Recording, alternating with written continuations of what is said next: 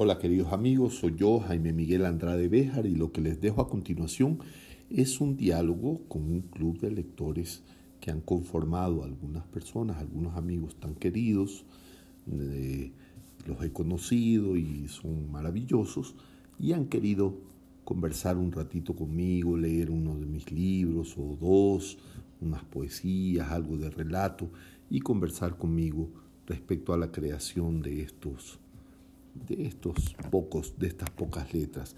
Les dejo con esta conversación y espero que sea divertido. Un abrazo para todos.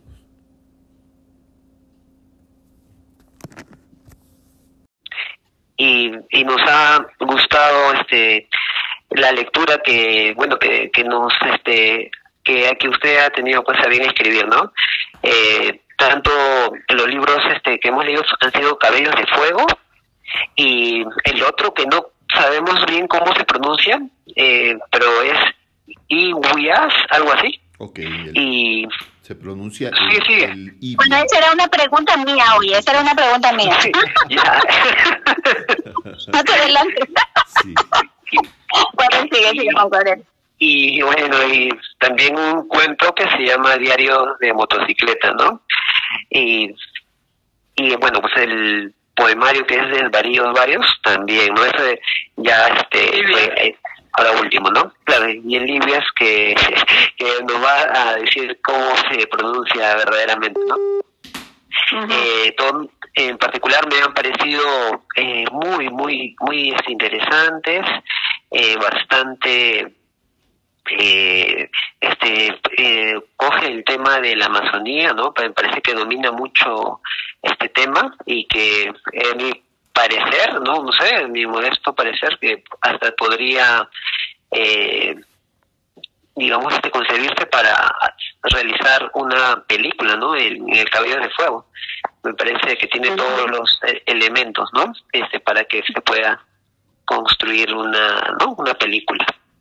Eso, ¿no? Y felicitarlo, ¿no? Este, para mí es un honor, este, acá, este, de verdad, este, hace tiempo que, que queríamos este hablar con usted y bueno pues eso no felicitarle pues este a usted este no que es un genial escritor y también lo, lo he escuchado también en, los podcasts que hace de, de, música no eh, eh, lo, he escuchado varias veces y me ha parecido genial eh, eso este este señor Jaime Miguel Andrade Béjar y el pirata cojo de confianza verdad no ah, este, bueno, pues eh, no sé si este se, se, arregló la comunicación, Mónica.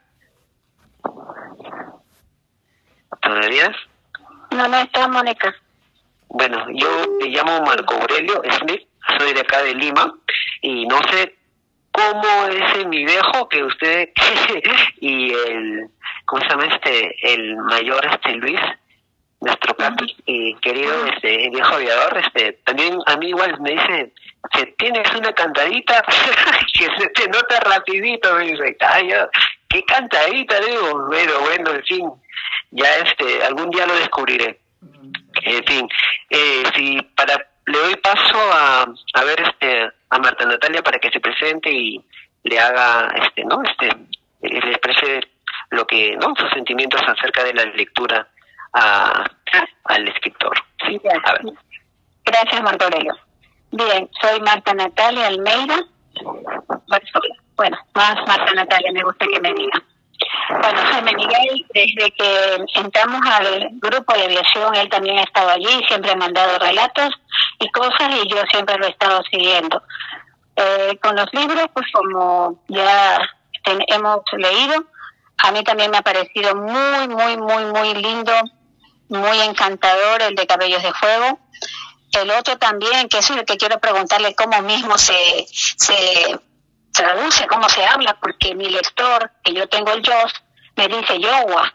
No sé si esa es la, la, verdadera forma en cómo se trata a esta a este grupo de, personas que los hicieron tipo mercenarios, algo así, eh, según la trama, lo que yo he leído. Esa es una de mis preguntas, mi querido Jaime Miguel. Claro.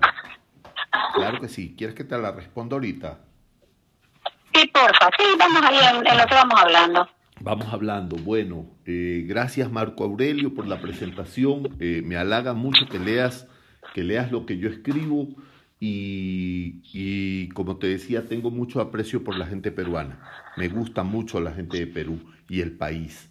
Y eh, por supuesto, Marta Natalia, siempre hemos estado en contacto antes. Se pronuncia el Ibia como con una B pequeña y latina. Ah, Ibia. Exacto, Ibia. Y latina B pequeña y latina A. Esa sería ah, la transliteración. Eh, se escribe con doble B porque así se escribe en la lengua de estos eh, aborígenes amazónicos de la etnia Shuar. Hay que recordar que amazónicos hay muchos. En el caso de Ecuador eh, hay algunos amazónicos que, que encontraron en la milicia una forma de vida y la milicia encontró en ellos una gran capacidad de eh, conocimientos ancestrales del lugar donde vivían, lo cual se ha demostrado precisamente ahora. Fíjense que se perdieron estas niñas en la Amazonía colombiana y lograron sobrevivir 40 días después de haber perecido sus padres en un accidente de avión. Entonces, estos conocimientos ancestrales que, que, que, son milenarios, eh, de hecho, son conocimientos de vida y fueron puestos al servicio del, de las Fuerzas Armadas de Ecuador en un conflicto eh, malhadado, por supuesto, de orígenes políticos, que tuvimos en, el, en la frontera con Perú. Estos sibias son un grupo especial y no hay nadie más que no sea aborigen shuar, tal vez achuar también. Y hay que recordar que los shuars, eh, los shuars eh, ecuatorianos son la misma etnia shuar que los shuar peruanos. Entonces, estos indígenas ibias pelearon como guías o como expertos en selva para el ejército. De esa manera, sí quisiera decir que en ningún caso fueron mercenarios o fueron reclutados por dinero, que es la base de, del pensamiento de un mercenario, sino que eran, eh, eran en realidad patriotas eh, que defendían su etnia porque aparte de esto, eh, eran la familia la sobre todo habían, habían acogido a las familias de apellido mm, Tibi con W, así Tiwi o Tibi. Esta familia Tibi tomó su nombre precisamente por el lugar que se llamaba Tiwinza. Entonces ellos se llamaban los Tibis o Tiwis y estaban eh, incorporados al ejército como defensores de un pedacito de tierra, de un solar que ellos también consideraban nuestro o de ellos. Y una cosa que yo les recuerdo en Cabellos de Fuego, y con esto quisiera concluir este pedacito largo de mi intervención, es que en muchos aborígenes de la Amazonía que comparte Ecuador, Perú y Colombia en esta zona larga que baja desde el sur de Colombia por el río Putumayo, o sea, desde la zona de la Hormiga, el San Miguel, y va bajando por Perú, ¿no es cierto?, por el río Putumayo que hace frontera entre Ecuador y Perú, y luego se desvía hacia Brasil hasta formar el triángulo de Leticia que los, que los peruanos y los colombianos han de conocer muy bien. Los ecuatorianos ya no, ya no tenemos acceso a eso. Pero estos aborígenes no tienen en sus vocablos o en su lengua la palabra mío o tuyo, porque comparten las cosas, comparten la maca, comparten el bohío, comparten los aperos de labranza. Entonces, cuando las cosas no son ni tuyas ni mías, no hay eh, unas palabras accesorias o derivadas, como por ejemplo ladrón porque cuando tú eres un ladrón es porque has tomado algo que no es tuyo, pero si todo es de todos, no hay ladrón, te das cuenta. Pero sin embargo, sí usan el vocablo mío o tuyo para lo nuestro, nuestra tierra, nuestra selva, nuestra zona, nuestra naturaleza. Eso sí lo tienen. Y, con eso hago esta, esta presentación largota, ¿no? Pero bueno, sigan, por favor. Gracias por todo. De que pues este Jaime Miguel. Bueno, yo esa es una pregunta que te he hecho, ya después dejamos la, seguimos la ronda, doy paso. ¿Ya Mónica está ahí? ¿Estás Mónica? Hay que dejar a los otros integrantes para que se presenten, ¿no? Y... Sí, por eso, entonces Amparito. Bueno, muchas gracias. Eh, pues yo soy nueva en este grupo, como decía. Hace dos días que me he incorporado. Soy peruana, pero vivo en Estados Unidos hace más de 30 años. Y bueno, esto he tratado de leer un poco todo lo que me han enviado. Y continuando con Nudia, eh, usted ahí menciona que en ese lugar había uranio.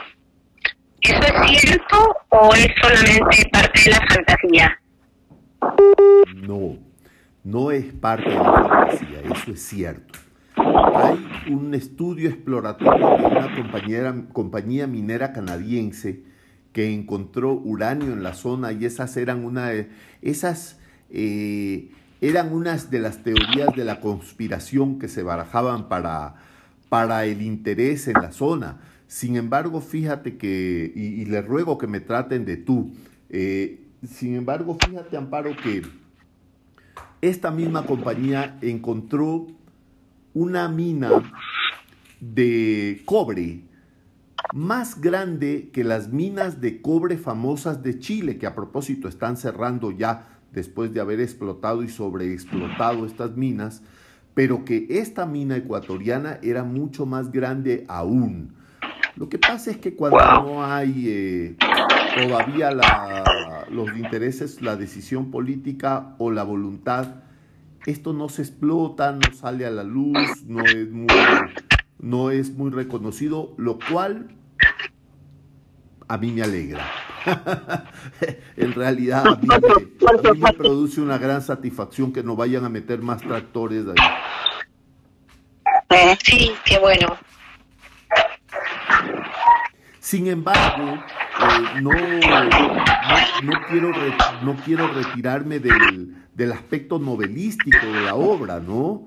Que por supuesto es una novela, no es un relato eh, histórico, estricto, ceñido estrictamente a la realidad, porque los personajes tienen eh, un origen real, pero hay personajes que nunca estuvieron ahí, como por ejemplo el personaje de de mm, Oscar, Oscar Jaramillo, es un personaje real, es mi amigo. En el principio de la obra yo hago un par de relatos de él en Vietnam, pero ese personaje en, eh, en este conflicto no estuvo.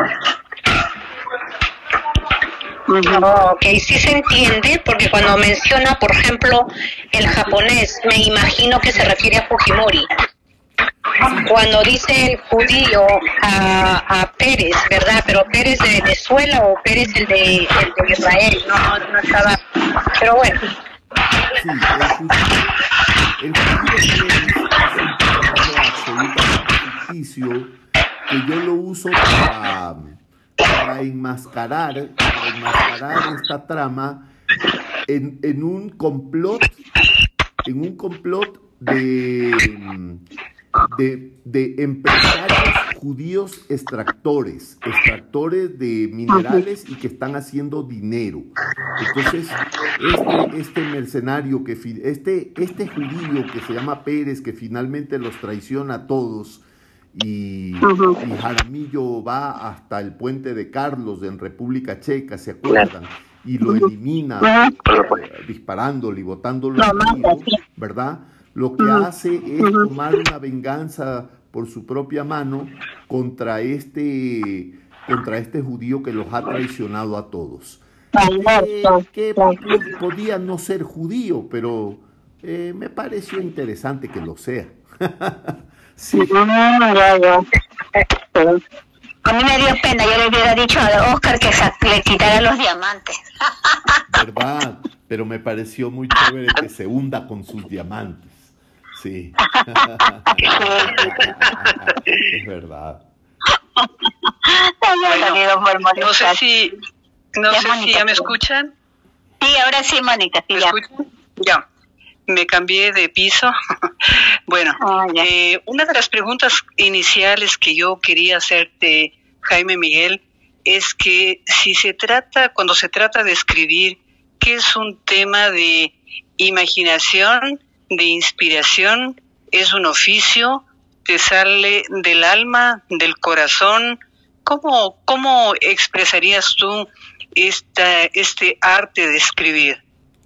Esa, Mónica, es una magnífica pregunta que me la he hecho yo mismo, me la he contestado, he borrado las respuestas y me la he vuelto a contestar porque soy muy mal estudiante. Y entonces eh, eh, yo siempre confío en los borradores. ¿no? Por eso yo escribo con lápiz, les cuento, porque me encanta borrar. Admiro mucho a estos grandes escritores que escriben, no corrigen, no borran y les va muy bien. Yo no, yo soy muy, muy desatento, aparte de eso soy disléxico, entonces tengo que corregir mil veces, me resulta complicado. Así que esa pregunta, las últimas respuestas que yo mismo me he dado son muchas. Y, y quisiera empezar por esto y no, no, me voy a alargar mucho tampoco. Eh, el escritor tiene que vivir una vida de escritor, es decir, tiene que mirar eh, su entorno y sus paisajes con ojos de escritor. Hay grandes novelas que han sido escritas en un ambiente de una habitación, con lo que sucede en esa habitación entre el protagonista y sus pensamientos. Entonces, imagínense ustedes la capacidad de este escritor de discernir todo esto. Hay escritores que son capaces de describirte olores, colores, circunstancias, sentimientos, amores. Y hay escritores que son capaces de describirte eras, épocas, 100 años de una misma familia como el gran Gabriel García Márquez, ¿no? que describió 100 años de soledad, eh, la saga de todos los buen día. A, muchos, entre ellos a mí, me disgustó un poco al principio esta novela y no la podía leer, pero luego ya le, me he reconciliado con Gabriel García Márquez y la he leído. Entonces, yo creo que el escritor tiene una, mm, eh, tiene una vida de observación. No, me digo, no digo de ver, ni digo mirar, sino observar. Observar incluye escuchar, sentir, palpar, incluso adivinar, porque el escritor se permite adivinar los pensamientos de sus, de sus protagonistas, lo cual no sucede en las películas. En la película el protagonista tiene que decirte lo que está pensando, no hay manera de adivinar qué está pensando, pero el escritor se da el lujo de escribirte qué piensa la persona que está en las letras. Eso en, un, en una medida. La otra, el oficio, el oficio de escribir.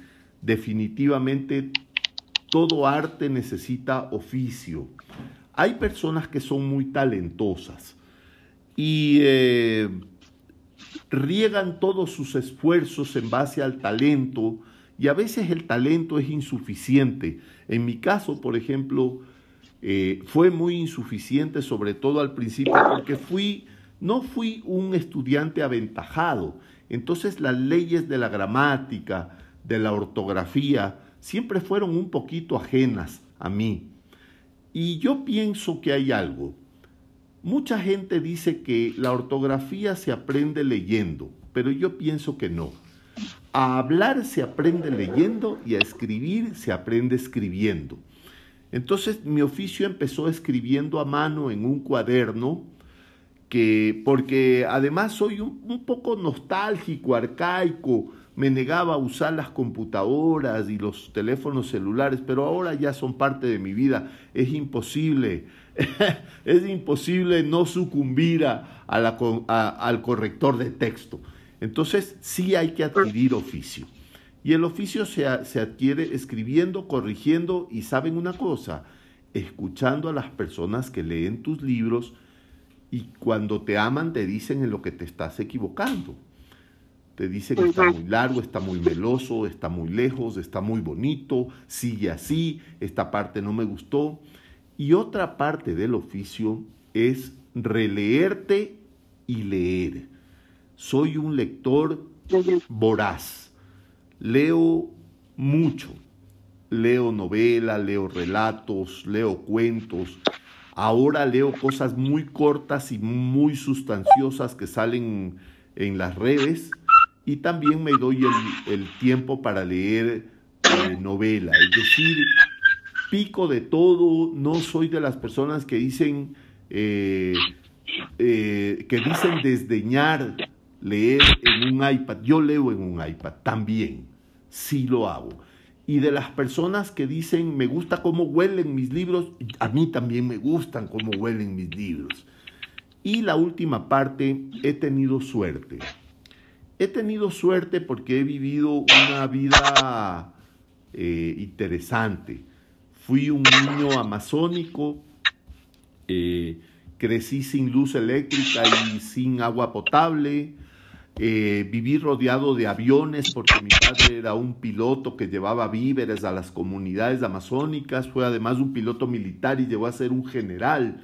Entonces viví en cabañas en la Amazonía, lleno de ríos, sapos, eh, olores, colores, trinares, sonidos, este, tormentas bulliciosas.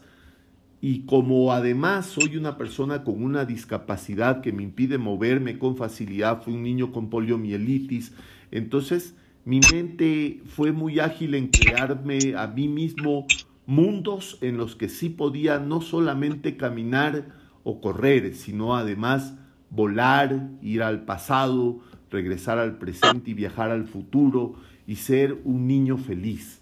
Y eso ha sido una, un un potente alimento para mi imaginación. Eso fue una gran suerte. Así me convertí en lector, en escritor, en lector primero y luego en escritor. Sí. Muy bien. Es. Sí, me imaginaba yo por los libros cuando comentabas en, en el grupo de estos relatos de la selva y todo eso, ¿no? yo sí dije que de allí podía ser tu inspiración también para hacer los libros, ¿no? Bueno, ahora yo hago la segunda pregunta a Jaime. Yo sé, bueno, ya eres escritor, no haces novelas, relatos y poesías. Y sé también que eres pintor. ¿Cómo así pintor?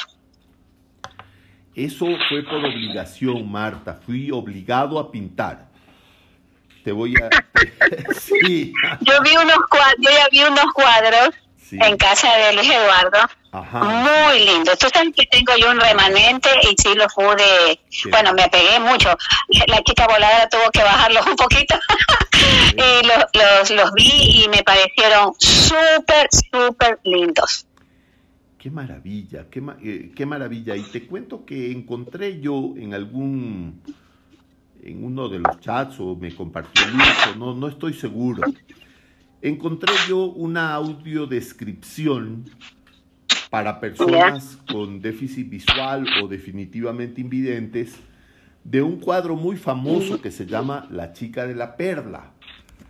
Y me pareció maravillosa la manera en que esta persona, que además era un experto en una, una chica, una experta en arte, además era una comunicadora inigualable y era capaz de describir el cuadro de una manera estupenda. Tanto así que llegó un momento en que yo me alejé de la fotografía y solamente la escuchaba y me hacía las imágenes mentales de los colores, de la luz, de dónde provenía la luz, a dónde llegaban los reflejos y podía realmente ver, ver con mi, con mi imaginación eh, esta audiodescripción de, este, de esto. Yo, y, perdónenme que, haga un paréntesis ahí, yo hice una serie de cuatro cuentitos destinados a mis nietos. En estos, ah, qué bueno, muchas gracias. En estos cuentitos hablo de un mítico animal amazónico que se llama boto. La, la gente de la Amazonía le dice boto. En realidad es un delfín rosado del Amazonas y es completamente ciego.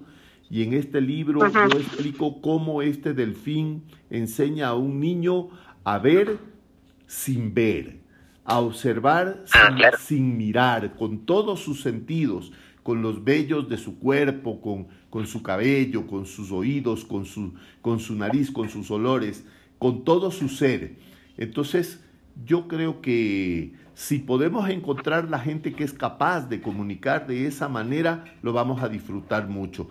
Mi esposa siempre me decía, a quien yo amo mucho, se llama Jenny, y que fue eh, mi primer amor y sigue siendo mi amor. Mi esposa siempre me decía, ¿por qué no pintas? Porque yo ya dibujaba, me gustaba mucho dibujar y lo usaba como un mecanismo porque mi atención dispersa o mi gran capacidad de atención, diría yo, eh, creo que a ratos los psicólogos podrían hacerlo mejor, me impedía que yo logre concentrarme en el colegio y en la escuela, en las clases de los profesores, porque todo me llamaba la atención, me llamaban la atención los colores, su movimiento, las idas, las venidas y los dolores de estos que van y vienen en las aulas de clase, que a veces no son unos dolores tan bonitos. Entonces, eh, eso, eso me distraía un poco y lo que hacía era tomar un cuaderno y dibujar. Y mientras yo dibujaba, mis oídos, mi sentido de la audición captaba la información que yo necesitaba. Entonces yo no llevaba apuntes. Yo lo que hacía es, escuchar con mucha atención y eh, me precio de tener una memoria auditiva buena, porque me gusta también la música. De hecho, soy un poquito músico, toco la armónica y tocaba el piano hace mucho tiempo. Entonces lograba mantener lo que el profesor decía sin escribirlo, sino solamente dibujando figuritas, haciendo caricaturas del profesor, de los eh, compañeros, y eso me trajo muchos problemas definitivamente. Entonces mi esposa me dijo, ya que tú dibujas, ¿por qué no pintas? Y esto fue durante la pandemia, y me dijo, tu madre pintaba, ¿cómo es posible que tú no pintes? Bueno, eh, agarré unas acuarelas escolares, que ah, me regaló mi hija en algún momento y tenía por ahí guardados un par de pinceles. Me dediqué a pintar y me sorprendí a mí mismo porque parece que a la gente le gustó. Y ahora ya también pinto, fíjense qué loco soy. No, no eres loco, eres cojo. Sí, soy un loco cojo. Eso estuvo muy bueno. Muy bien. ¿Qué te parece? mi querida Natalia. A ver, ¿qué otra? Marco Aurelio, ¿le toca la pregunta? Sí, como, como te habrás dado cuenta, este, estimado Jaime Miguel, acá el orden es impera, ¿no? Imperativo. Así que vamos a, seguir con el caos. Así que voy a continuar con, a ver, alguna pregunta, ¿no? Para, para ti. En, en, el, en el libro de Cabellos de Fuego, el, el Johnny, ¿no? Este Johnny Cabello de Fuego, él hace una pequeña reflexión, ¿no? Acerca del ser y el tener, ¿no? Él le da una preponderancia, ¿no? Que en la selva eh, priorizan el ser que el tener, ¿no? En contraparte con el mundo de los pálidos, ¿no? Eh, o el mundo civilizado en todo caso, ¿no? ¿Qué es lo que puede entender este Jaime Miguel Andrade acerca del ser y el tener y, y cómo, cómo, si es que si es que ve viable la filosofía de la selva de, de Johnny y cómo lo lleva en su vida pues este este tema Sí, mira, yo creo, y esa es una magnífica pregunta. Se nota que has, has leído con detalle el libro. Este, mira, Marco Aurelio, no, la respuesta es no, yo no lo veo viable. La vida del hombre de la selva, de, en realidad ellos son, no solamente son hombres de la selva, sino además eh, Johnny, eh, que sería Johnny Ryan, ¿verdad? Cabellos de Fuego, ah, eh, es, es, es un niño adoptado por una familia de no contactados. Esta, familia de no contactados, cuyo abuelo es el abuelo Taga, ¿no? ¿Se acuerdan? De Taga. Ellos claro. exacto, conforman esta, e, e, esta etnia o esta tribu de los Tagaeri, que en realidad son una, una escisión, un desprendimiento de una lucha intestina familiar del grupo de los Guaorani. Los eh, Guaorani en el Ecuador eran los antiguos llamados aucas o jíbaros, cazadores de cabezas, aniquiladores de hombres blancos, ¿verdad? Y entre ellos se pelearon y Taga huyó.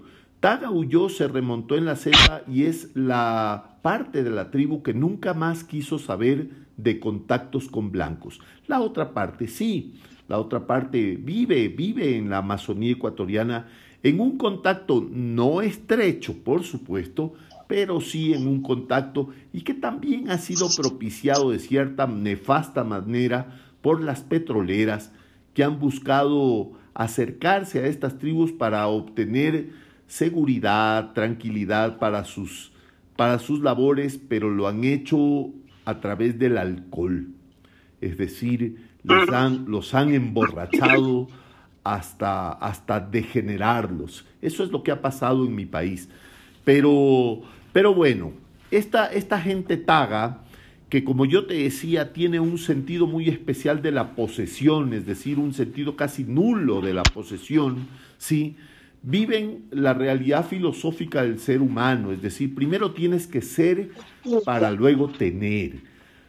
Ahora las cosas se han trastocado un poquito y en nuestra sociedad se piensa que eres lo que tienes. Eres rico, eres médico, eres doctor, eres profesional, eres guapo, eres alto, eres bajo, ¿no es cierto?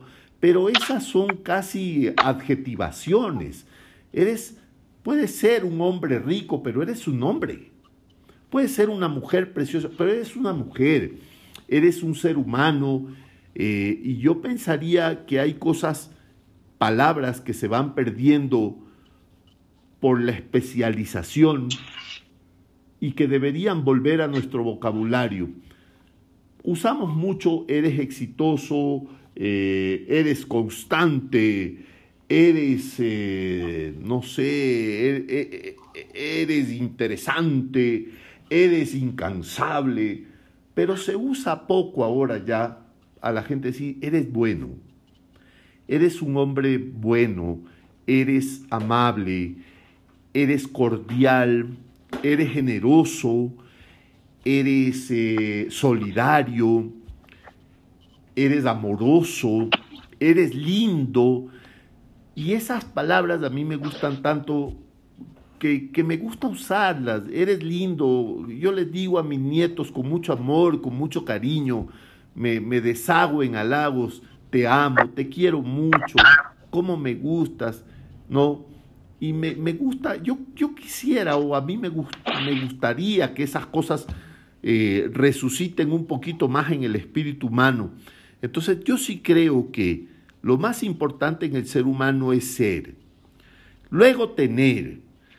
Si las sociedades han abandonado eso, hay que dejar que las sociedades lidien con sus problemas y los políticos lidien con los suyos y como personas empezar a buscar dentro de nosotros el ser. ¿Qué soy? ¿Quién soy? Esa es una pregunta tan difícil, pero no se va a responder si no empezamos a preguntárnosla. Eso es querido, querido Marco Aurelio. Muchas gracias. gracias. Eh, bueno, vale, eh, eh, no sé si se integró también a la reunión a Abelino. ¿Estás, Abelino? No. Sí, buenas noches. Buenas noches, sí, estoy por acá. ¿Qué tal? ¿Cómo están? Hola, Abelino. Preséntate y la pregunta que quieras hacerle. Hola, ¿cómo están? Oh, gracias. ¿Qué tal? ¿Cómo está, amigo? Este, mire, eh, he leído sus libros y me he dado cuenta que sus libros, ¿no? Como ya todos han comentado, que sus libros están más que todo ah, dirigidos o hablan de la del hombre selvático, ¿no?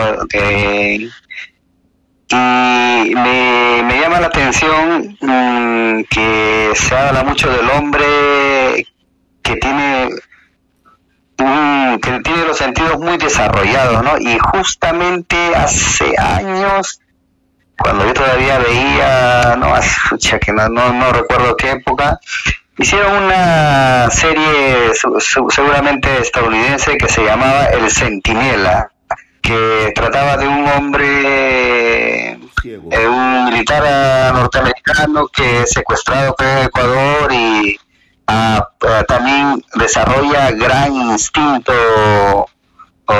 para ver, para, para escuchar, no todos los super instintos que, que, que se menciona ahí. Y entonces yo, yo me hacía la pregunta, ¿no? Yo conozco aquí en, en Perú a algunos personas de la selva, pero nunca no, no son nunca han tenido contacto con con digamos con tribus este profundas, ¿no? Y de repente yo me decía la pregunta, de repente usted sí ha tenido contacto con ellos y ha visto que a esas personas tienen ese instinto o es su imaginación, una fantasía nada más.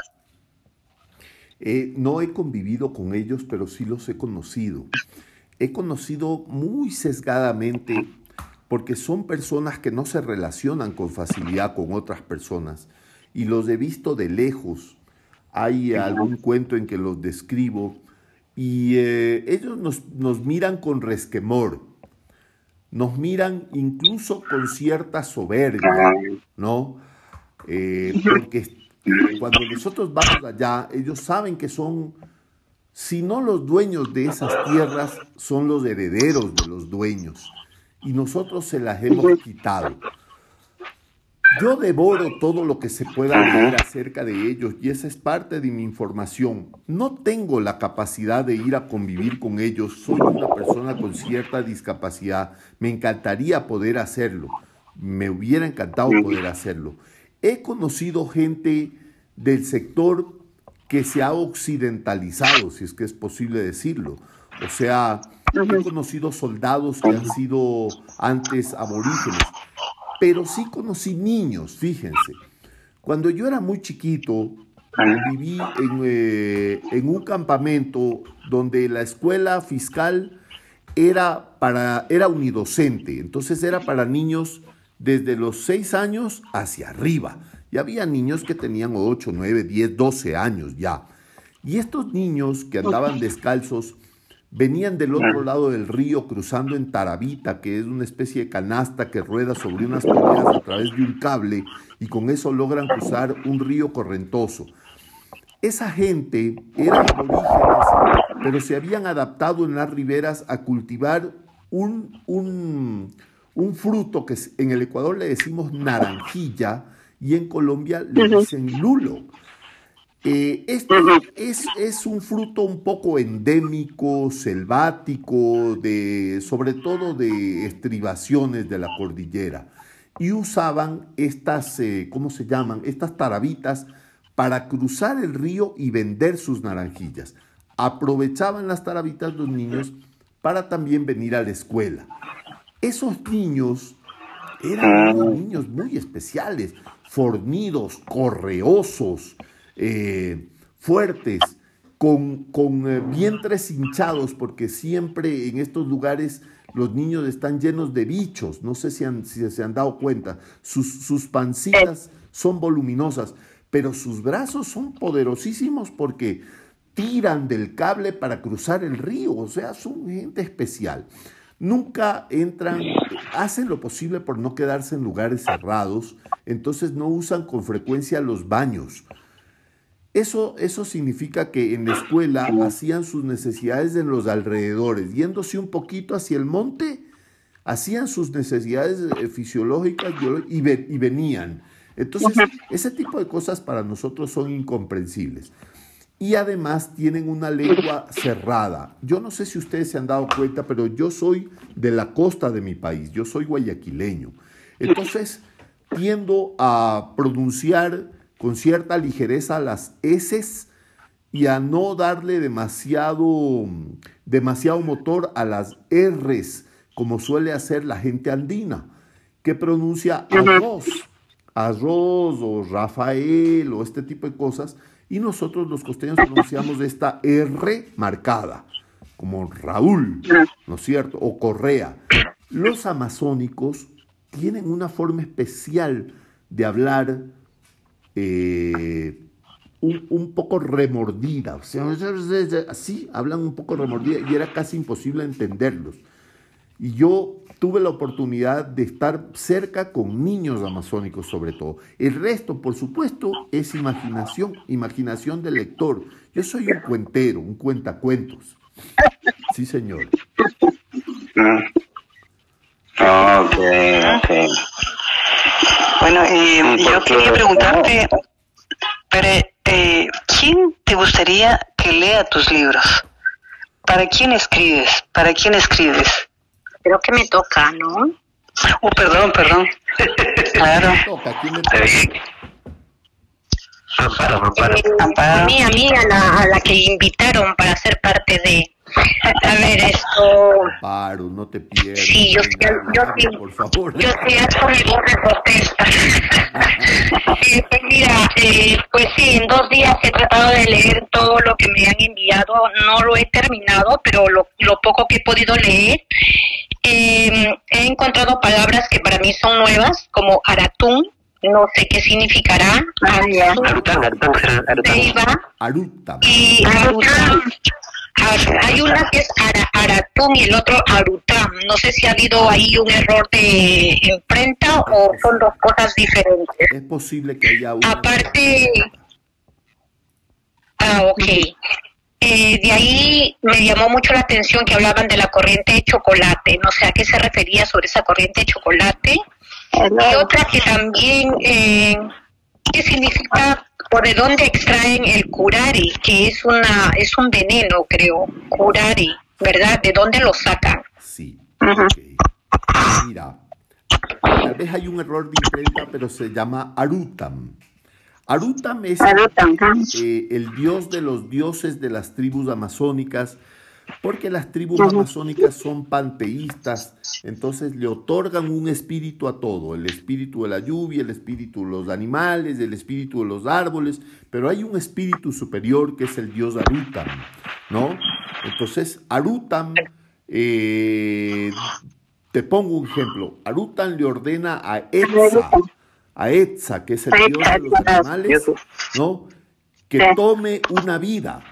Y entonces el semidios de la selva que arranca las vidas y las, y las lleva al espíritu de la selva, o sea, a, a volver al espíritu de la selva, es Onca, el jaguar. Entonces, esa es más o menos una mitología amazónica. Entonces, el dios de los dioses es Arutam. Las corrientes de chocolate son muy comunes en la Amazonía porque los ríos parecen chocolates.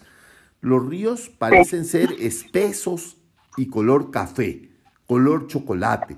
Entonces, no son ríos cristalinos. Sin embargo, como son en, en sus carreras vertiginosas, estos ríos que bajan de los Andes y llegan hasta la Amazonía por las vertientes orientales o, o las cordilleras orientales, siempre liberan estos destellos de luz en, eh, en- su, correr, porque son ríos que mientras están bajando son muy correntosos. Ya cuando llegan a la llanura amazónica, esto cambia y los ríos se ensanchan y parecen apaciguarse. Llega un momento en que los ríos y la selva conviven, porque durante la época de inundaciones los ríos salen de sus márgenes, inundan la selva y los ríos corren entre los árboles y se llama precisamente la época de las inundaciones. Una forma de saber por dónde va el cauce principal del río en, este, en estos momentos, decían, decían mis, mi- mi- mis padres y sus amigos que en el oriente ecuatoriano, en la Amazonía, solo existen dos estaciones, invierno y diluvio. Entonces, cuando hay diluvio, la única manera de saber cuál es el verdadero cauce del río es volando. Se lo ve desde el avión. Pero cuando tú navegas por el río, el río se adentra en la selva y eso sucede mucho en el Amazonas, que sí es un río del que pueden atestiguar en Perú, nosotros no mucho, pero sí sucede que el cauce es tan ancho que llega un momento en que el Amazonas tiene kilómetros y kilómetros y kilómetros de ancho. Por eso le decían el río mar. Y los españoles cuando llegaron dijeron, esto es, ¿Esto es un mar o no? Es un marañón. Entonces, fíjate, ese es el famoso río de chocolate. No, no me acuerdo la otra pregunta, discúlpame. Creo que te he contestado solamente dos. Eh, ¿De dónde extraen el curare? Ah, sí, ¿de dónde extraen el curare? Fíjate que el curare se ha convertido en una palabra genérica. Originalmente el curare se extrae de una liana y esta liana tiene la capacidad de, neuro, neurotóxica de paralizar, eh, de paralizar ciertos órganos, eh, músculos, órganos y sentidos, incluso cuando el animal está vivo aún. ¿Ok? Esto fue pasando de boca en boca las capacidades neurotóxicas de esta liana, que es hasta ahora casi un secreto, casi. Fue pasando de boca en boca y muchos eh, amazónicos que iban y venían desde Brasil atravesando las, selvas hasta llegar a las partes más norteñas de, de la selva amazónica, como en Colombia, por ejemplo, en la parte del Putumayo, fueron agregándole más venenos como unos que se extraen del lomo de un sapito color naranja. Entonces se añadieron también estas, estas sustancias y otras sustancias más como por ejemplo eh, algunas esencias de tabaco, de ayahuasca, de cosas así, porque siempre la, la mística y la mitología de los pueblos van otorgándole a todo lo que sucede poderes mágicos, poderes místicos. Pero quiero decirte algo.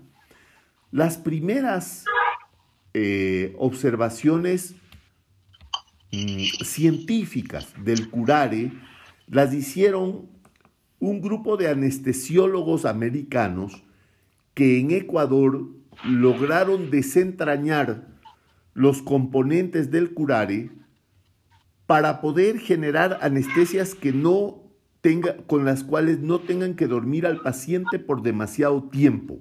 Es decir, controlar los tiempos de anestesia.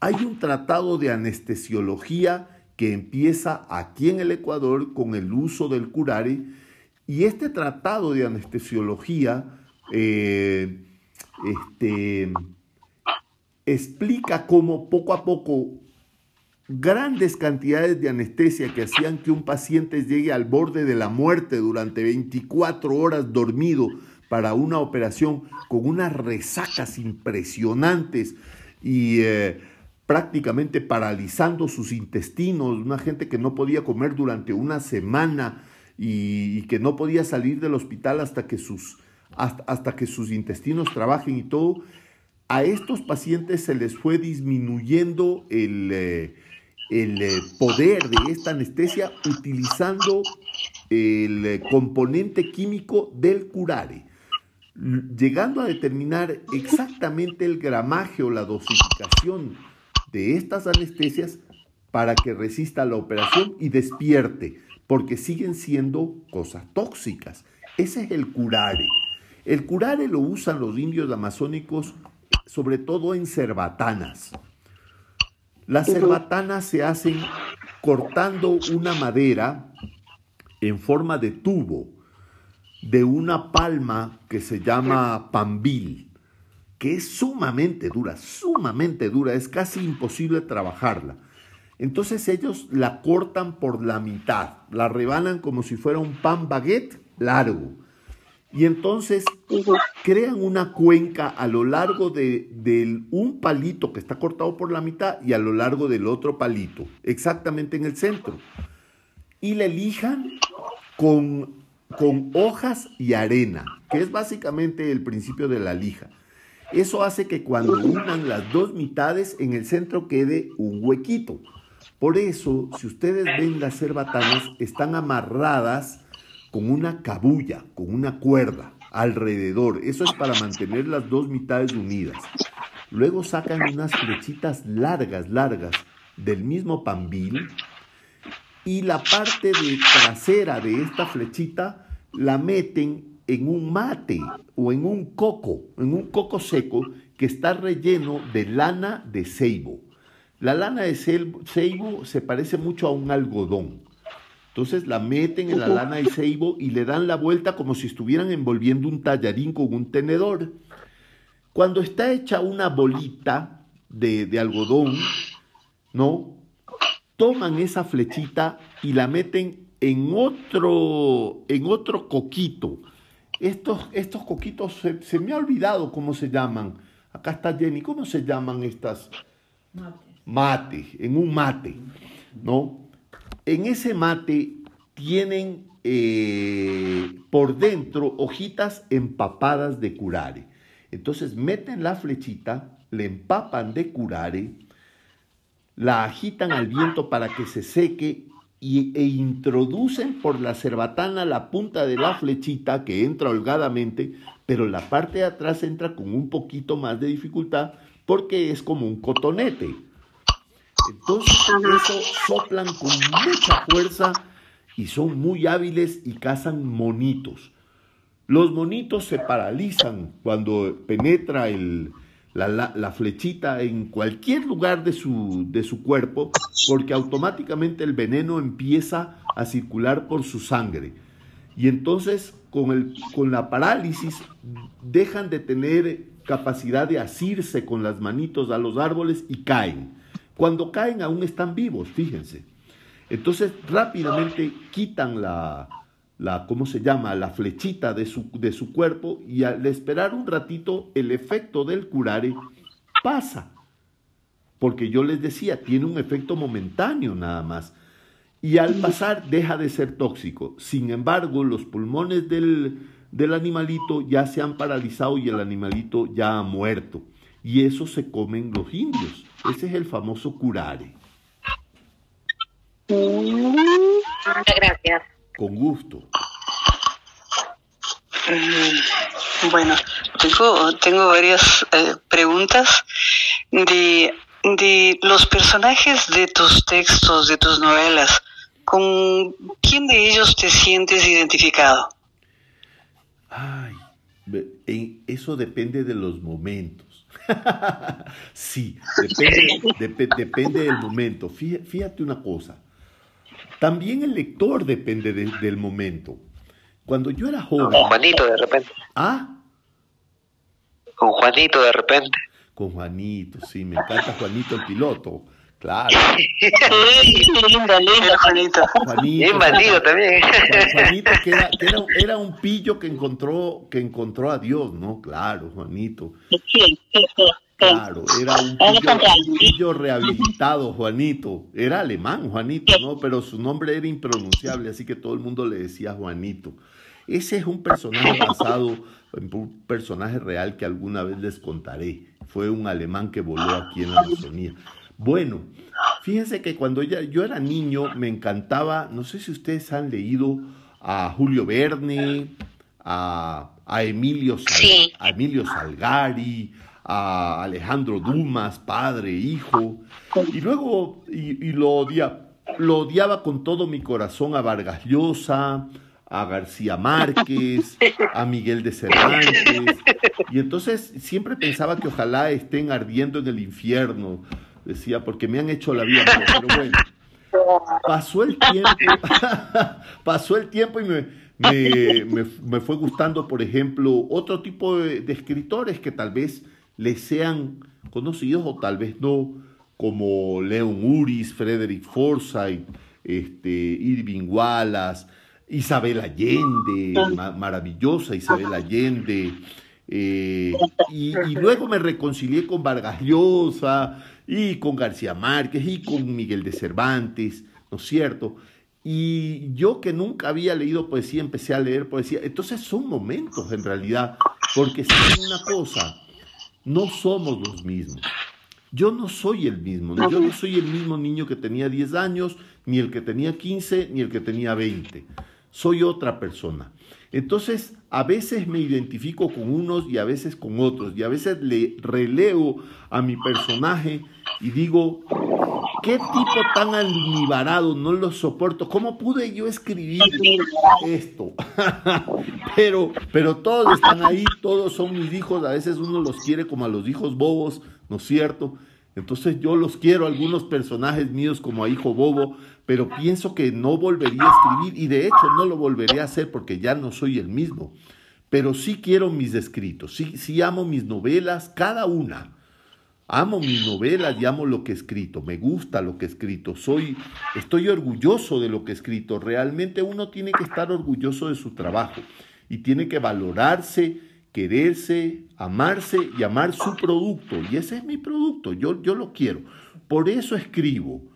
Eh, alguien me preguntó, ¿para quién escribe el escritor? El escritor, como en el fútbol, juega para la tribuna y también juega para su propio ego. Un escritor básicamente es un tipo vanidoso que le gusta que lo aplaudan, mentiroso porque le gusta echar cuentas y que encima se lo crean, ¿no es cierto? Y uno se solaza cuando la gente le cree las cosas, uno se goza y llega a su casa y dice, carajo, los, he engañado a todos, ¿no? Y eh, es, un, es, un, tipo además eh, soñador, soñador, porque la mayoría de lo que escribe es un sueño, es algo que no existe, es un creador, uno da vida, da pasión, da emoción y también tristeza. Eso es importante también. Es un padre de todo eso. Sí. Muy bien. A ver, chicos, otras preguntas, porque le había pedido también a Jaime Miguel que por favor nos lea una de sus oh, poesías, algún relato que nos quiera compartir. Y, de hecho nos va a sonar muy bien el que el mismo autor lea para nosotros una eh, parte de su obra. Entonces, eh, no sé, a ver si hay algunas otras preguntas, si no... Eh, claro, Marta Natalia, y a ver si nos Sí, yo tengo una, sí, sí, sí, tengo una, una preguntita aquí para, para mi querido Jaime Miguel. A ver, verás, en el libro Ibia, y ahora sí sé, ya sé ahora sí cómo se pronuncia, me quedó ahí como que algo al final, al final de todo ese libro. ¿Qué sucedió con Manuel? Con Manuel. Fíjate que estoy escribiendo la segunda parte. sí. Ah, lo serio. es verdad. Mira, porque es que Manuel quedó como que muy ahí olvidado, ¿no? Yo digo, ¿qué, qué sucedió? Porque también fue algo muy importante al inicio del libro, ¿no? Que con la pérdida de su familia y todo esto, después ya que lo, como él estaba bautizado ya por los pálidos, como decían los aborígenes, entonces él tenía ya un nombre cristiano, Manuel. Bueno, el apellido sí no te lo digo porque si no me acuerdo, es Hibititaki, algo así era. Eh, Manuel Jimpiquit. Se llama Manuel Jimpiquit, con K. Claro. Y, y él es verdadero, él es verdadero. Jimpiquid es un apellido de, aborígenes guaraní, sí. Jimpiquid Ya no, digo Manuel, Manuel. Manuel, era real, así como Oscar. Ah, Fíjate que Manuel no existe.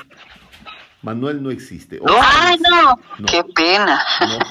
¡Ay, yo estaba extrañándolo!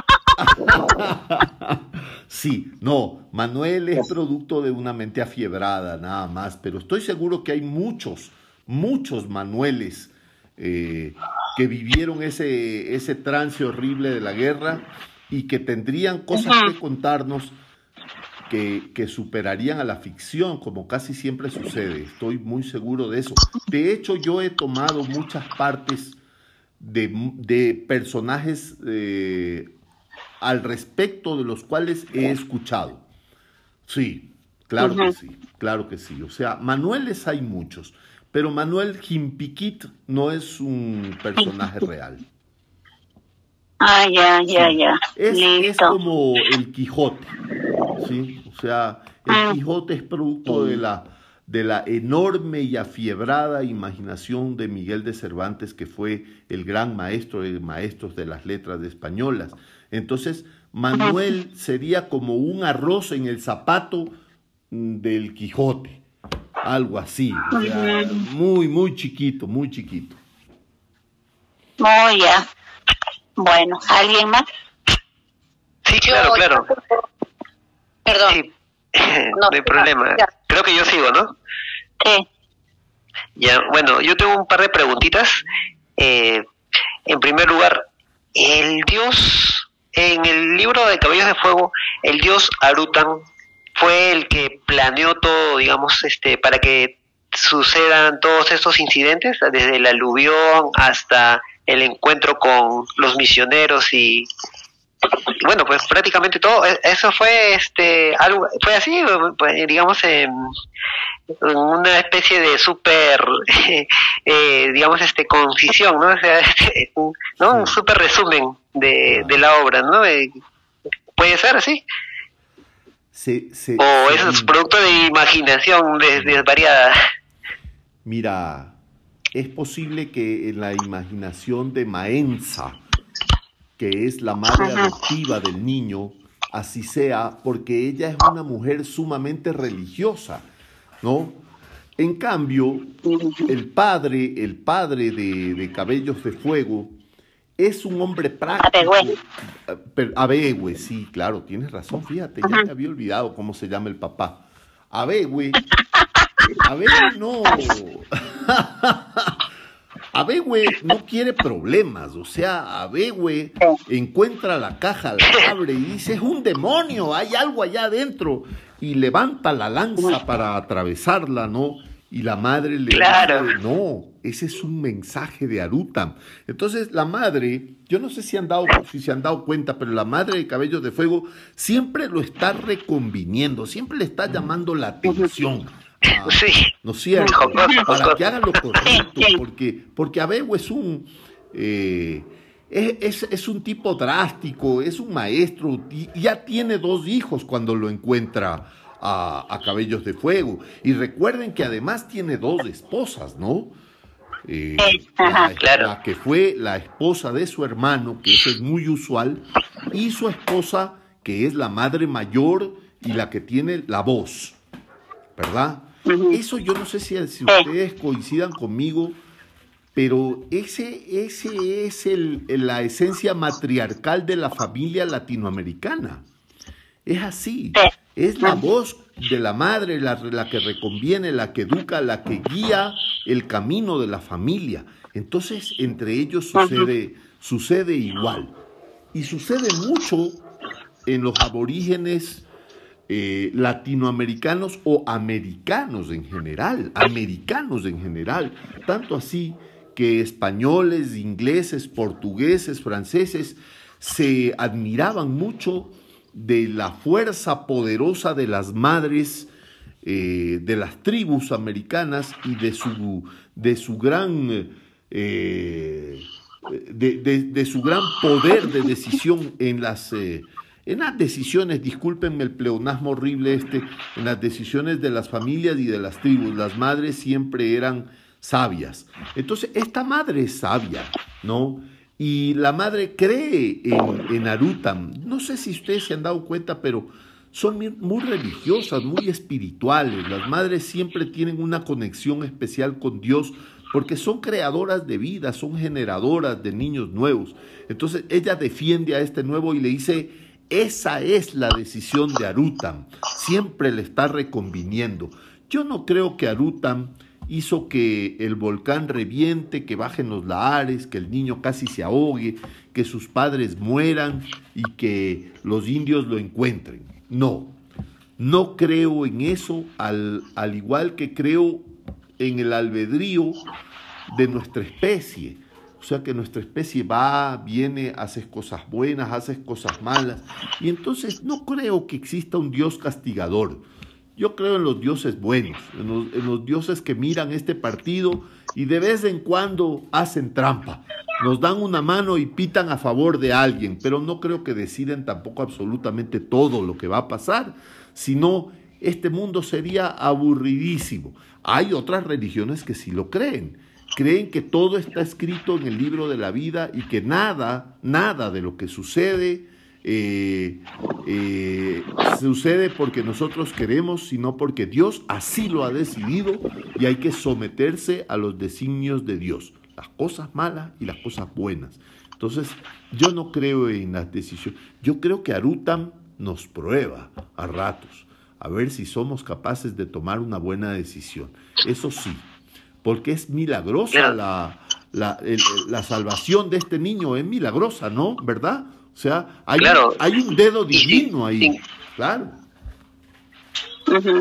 No, y sin embargo se, se deduce, bueno, se puede deducir quizá este esta esto que le digo porque hay un momento en que el hermano se le aparece no en forma de jaguar y le dice que, que el niño tiene que llevarlo justo en el momento preciso donde están los misioneros, ¿no? Por supuesto. para que conozcas, ¿no? como un mandato de Dios, ¿no? De, de, su Dios, para que, que, vaya, para que decida, ¿no? Entonces, como que yo digo, ¡pum! De ahí salió, ¿no? Ah, o sea, Rutan ya lo había planeado todo, pero eso no digo, o sea, se podría deducir también, ¿no? Pero ya como ya me dijo que no fue así, y entonces ya lo, lo descarto, ¿no? Pero... no, pero es que una vez que yo le pongo el punto final, el the end, fin, a la novela, ya la novela no es mía, la novela es tuya. Entonces, Claro, se, puede volver filosófica, ¿no? Está bien, y se puede interpretar de varias maneras, ¿no? Eso, imagínate. No, si no lo pones tú. No, no, no, no, no. claro. No, tú, tú eres el que, el que asume la novela. ¿Cómo yo te podría decir, si yo te doy un helado de fresa y a ti te parece rico o feo, eso es a partir de que entra en tu boca. Yo no te puedo decir, ¿cómo vas a decir que es feo? no puedo, yo no, tengo la autoridad. O, rico, o si a ti te gusta o no te gusta, ¿no es cierto? Aquí los andinos comemos tripas, por ejemplo, tripas asadas. Los argentinos les dicen chinchulines. Y hay gente eh, muy linda, muy chévere, de la cual soy muy amigo, y me dicen, ¿cómo puedes comer eso? Generalmente la gente de la costa no come mucho eso, ¿no es cierto? O vísceras. pero, pero, pero el sabor es mío, no es tuyo, no es de nadie. Igual mi novela, una vez que tú te la comiste es tuya, el resto es cuento. Sí, claro que sí. Y, ya, ya, ya, y algo que quiero añadir, los espíritus usan los sueños, siempre. Y entonces lo que ellos beben, que es el ayahuasca, ¿no es cierto? Es la conexión con el mundo de los sueños para hablar con los espíritus. Ahí es donde se le aparece el hermano de Abehue, eh, como un jaguar, ¿no es cierto? En los sueños. Caramba. Interesantísimo. Y la otra pregunta era acerca de, por hay este, muchos escritores, artistas, ¿no? Este, genios talentosos que, que digamos este eh, expresan su mejor talento con estados alterados de conciencia no este dígase de, cualquier músico no o sea y cada uno tiene un secreto particular. De repente si usted usa algún secreto particular no sé el influjo de la luna no sé un cafecito cargado no sé alguna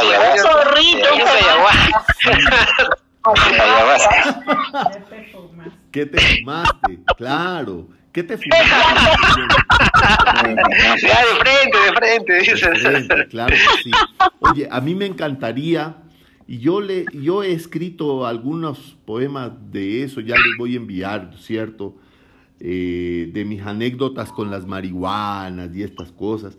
¿Cómo les he pedido a mis amigos, a gente conocida? Nadie me hace caso, no me han provisto de una marihuanita. Siempre hablamos de eso. Hay gente que me ha ofrecido, no me ha cumplido, han pasado a las listas de los incumplidos. Algún día se los voy a cobrar. Conozco, yo no. Mira, yo soy un tipo naturalmente alterado. Cuando yo converso con gente tan linda como ustedes, eh, bellas personas. Yo, a mí, la, conciencia se me altera, no dejo de hablar, soy un tipo extrovertido extravertido, me encanta. Y eso es maravilloso porque esas alteraciones provienen de sinapsis neuronales que se repletan de endorfinas, ¿no es cierto? Y de dopaminas. Y eso genera que tu cerebro esté eh, exactamente en el mismo momento en que te jalas una línea o, te metes una pastilla o, te pegas una pitadita de marihuana o algo así. Es decir, yo lo he logrado sin sustancias externas, pero sí soy un tipo medio alterado también. Esta, esta felicidad a mí me altera mucho. Y saben que me gusta cuando estas ideas vienen a mí.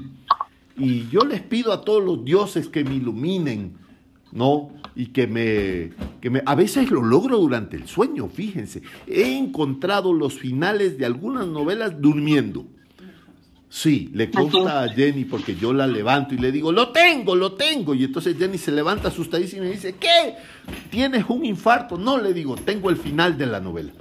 Y entonces así, así, encontré, sí, así encontré el final de Livia, durmiendo. Entonces fíjense que conozco gente que sí se, se mete sustancias eh, y que escribe también, de hecho tengo un tío hippie que es un gran escritor ecuatoriano. El padre de la narrativa moderna ecuatoriana se llama Carlos Béjar Portilla, es mi tío amado, muy cercano, muy querido. Y Sí, tal vez lo han leído. Eh, él tuvo una gran época de, de hipismo y de, de, estas relaciones, ¿no es cierto?, espirituales y espirituosas también, ¿no? Y, yo lo amo con todo mi corazón. Conozco gente que toca música, que canta y que también usa alguna sustancia por ahí, ¿verdad? Pero saben una cosa, al fin de, de los finales y después de las bromas, yo no lo recomiendo. Porque creo que estos elixires finalmente te amortiguan. Porque si vas a necesitar de algo para que tu espíritu se eleve, entonces vas a dejar en manos de una hierba o en manos de una sustancia, de una pastilla, tu corazón, tu espiritualidad. Es mejor si la puedes tener contigo y usarla cuando tú quieras. Es verdad. Ok, ok, claro. En uno de sus de sus versos creo que habla de no de, de un puchito y que se tuvo que conformar con una cañita, algo así, ¿no? algo, una cuestión así porque no había. en uno en un poema que dice y tuve que, tuve que conformarme con una caña manavita que para tóxica es, es, es muy buena, ¿quién lo diría? es verdad. Aquí hay un traguito que se llama caña manavita, que es un destilado de caña, un aguardiente súper Un aguardiente, Sí, riquísimo. Cuando yo era muchacho, sí, sí le hacía las cañitas. No, y eso es muy fuerte.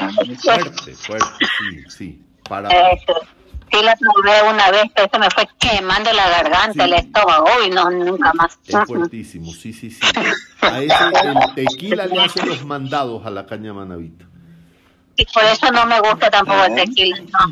No, no, ya a mí tampoco. Bueno. ve con un vinito es suficiente. Ya estamos viejos. Yo tengo 60 años.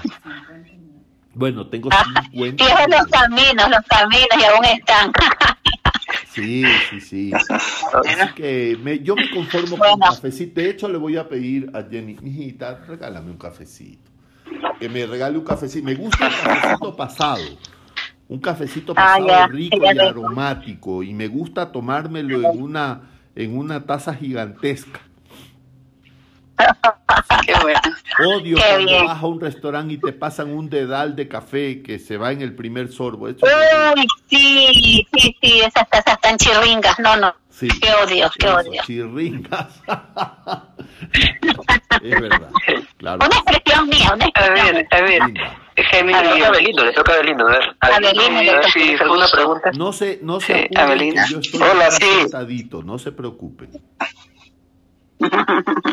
Hola, sí, mire, eh, te quería preguntar algo uh, sobre la poesía, ¿no? Yo no soy un gran lector de poesía, pero los pocos poemas que he leído de, de autores me ha dado de entender que, que la mayoría de ellos escribe mm, como, ¿no? Ya que dejando su vida en la, en la escritura, ¿no? en su poema, y lo hace como una especie de, catarsis. ¿no? Y en, tus, en tus poemas también lo he sentido así, ¿no? Cuando escribes eh, sobre la cuarentena, sobre lo que causó, lo, lo, lo, he sentido así como una catarsis.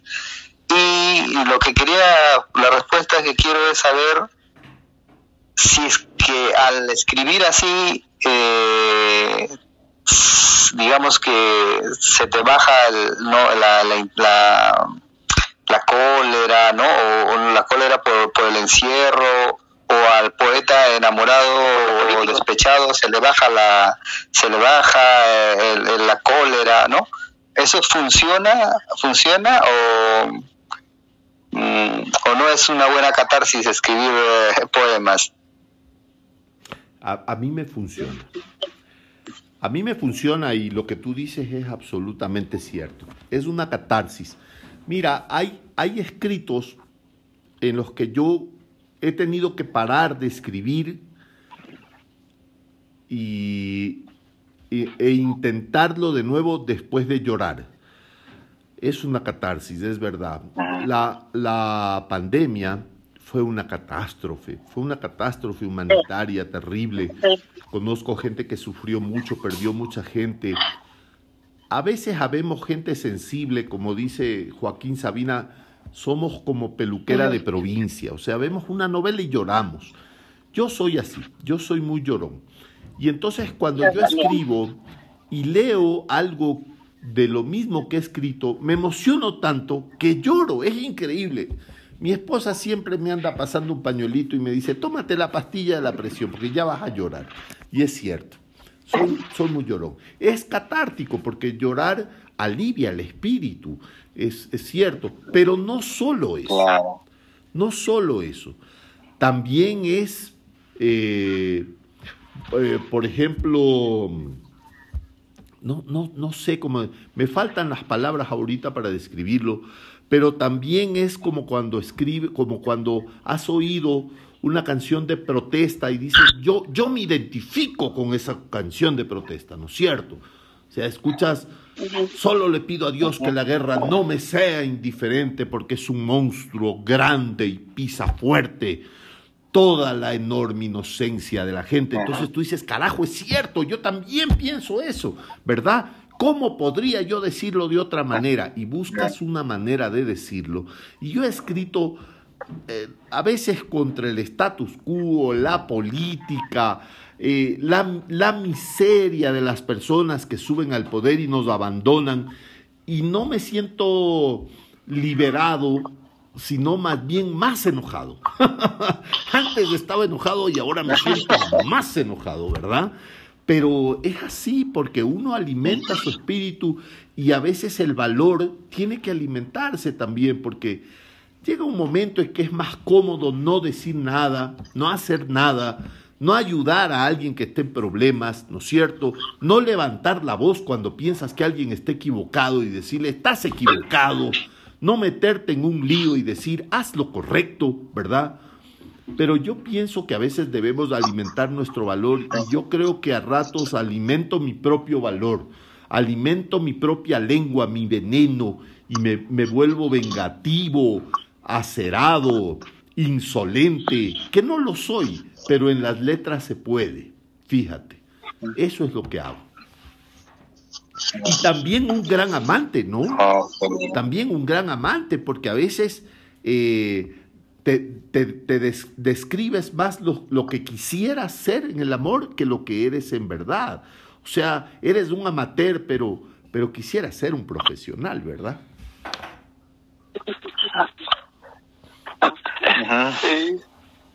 Sí, es lo que ah, hago. Miren, las letras, eh, en las letras siempre acogen al lector como protagonista, al autor. No creo yo que exista una sola novela en la que el autor no se haya, no se haya metido, aunque sea un poquito aunque sea un poquito. Es que es, es, el germen del autor. El germen del autor es inevitable. La novela tiene tu ADN, está ahí, tú estás ahí. Es, yo les animo a que escriban, escriban de ustedes mismos. El universo interno es infinito. Lo que está afuera eh, a veces no tenemos el alcance de llegar, pero lo que está dentro sí. Entonces, escribir de tus sentimientos, de tus amores, de tus pasiones y de tus anhelos no requiere visa ni pasaje. Claro. Claro que sí. Sí. Bueno, eh, de esos datos históricos que también hablas en Desvaríos Varios.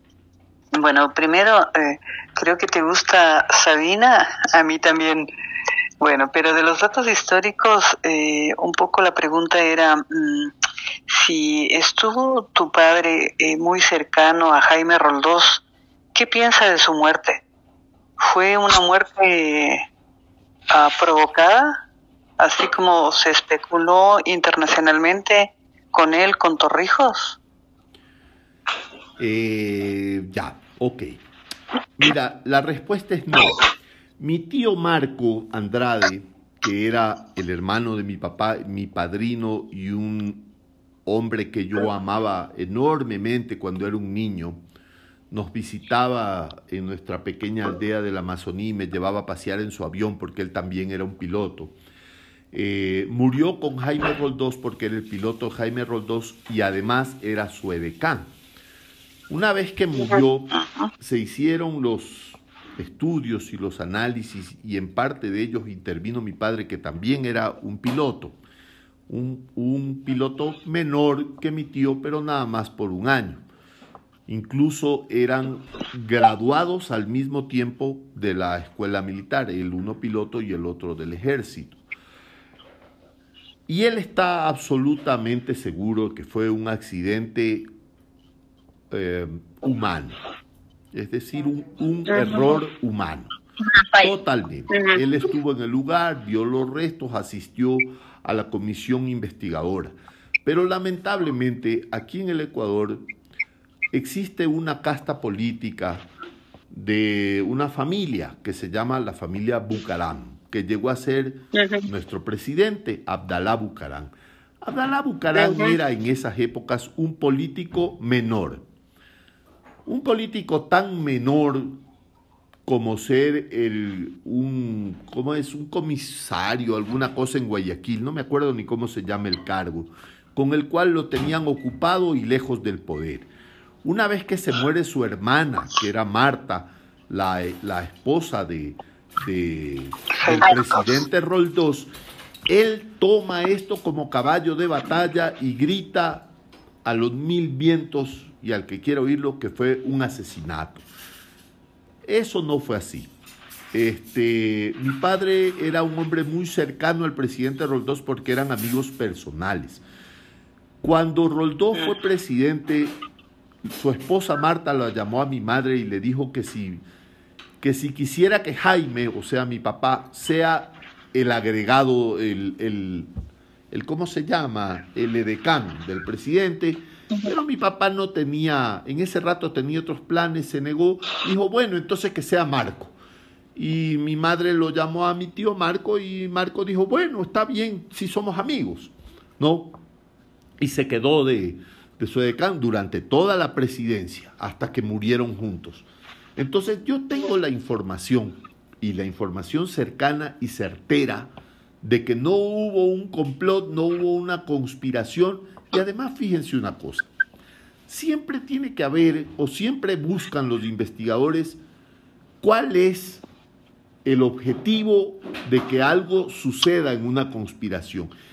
¿Quién se beneficia? ¿Qué querría? ¿Qué querría la CIA? ¿Qué querría los Estados Unidos con eliminar al primer presidente democrático en muchos años, en 1978, y que además era un presidente que era de, en realidad era de centro izquierda, no era de una izquierda radical. Acuérdense ustedes que en esas épocas existían partidos como el MPD, el Frente Amplio de Izquierda, el Partido Socialista e incluso el Partido Comunista y Jaime Roldós venía de un partido moderado que era el PCD, el Pueblo, Cambio y Democracia, apoyado por el partido que lideraba don Assad Bucarán el Malín, de quien se peleó, que era el Partido Populista de esa época, ¿no es cierto?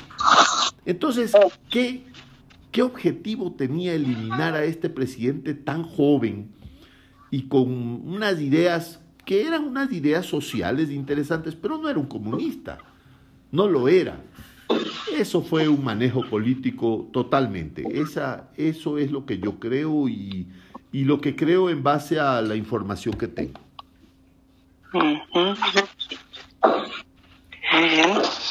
Mónica, ¿te has saltado a Amparito? ¿Qué, qué?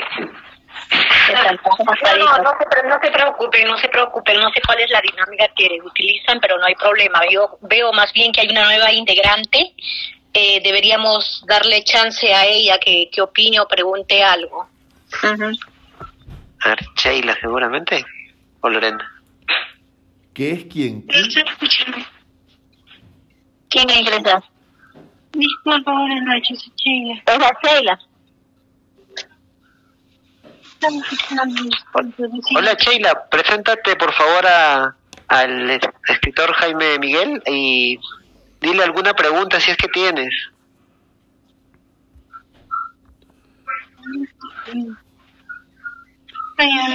Mi nombre es Sheila Mesía, este, me gusta mucho leer. Soy profesora de computación e informática en la Biblioteca Municipal de San Borja. Y, y desde cuándo inicia usted a escribir estos libros? Hola Sheila, ¿cómo estás? Qué gusto que te has incorporado. ¿Cuándo empecé a escribir? Eh, ¿Cuánto tiempo serán? ¿Serán unos 20 años? 15, 15, 20 años. Deben ser 15 o 20 años. Por ahí tengo mis primeros manuscritos que eran en un cuaderno y eran con lápiz. Y entonces eh, empecé como un juego.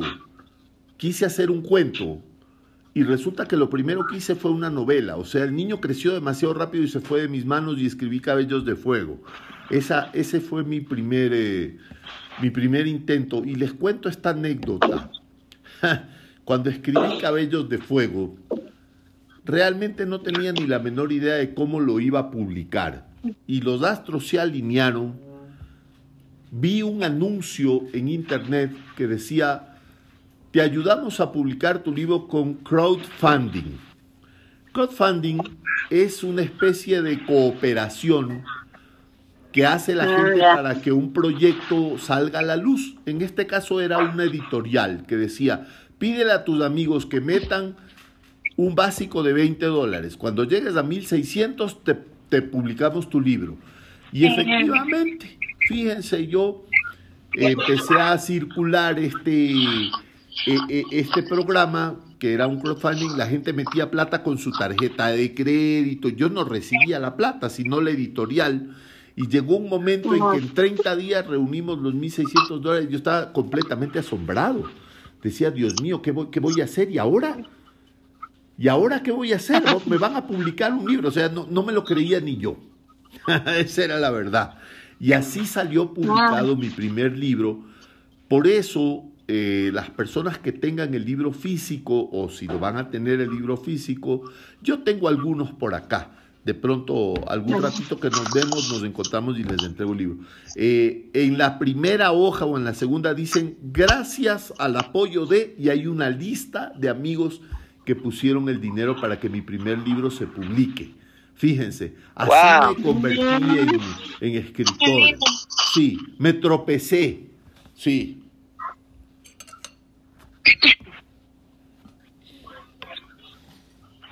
Qué excelente. Eh, eh, soy un, un, escritor por azar. Siempre, siempre, fui un mentiroso cuentero, entonces, bueno, he aprovechado ese talento. Fui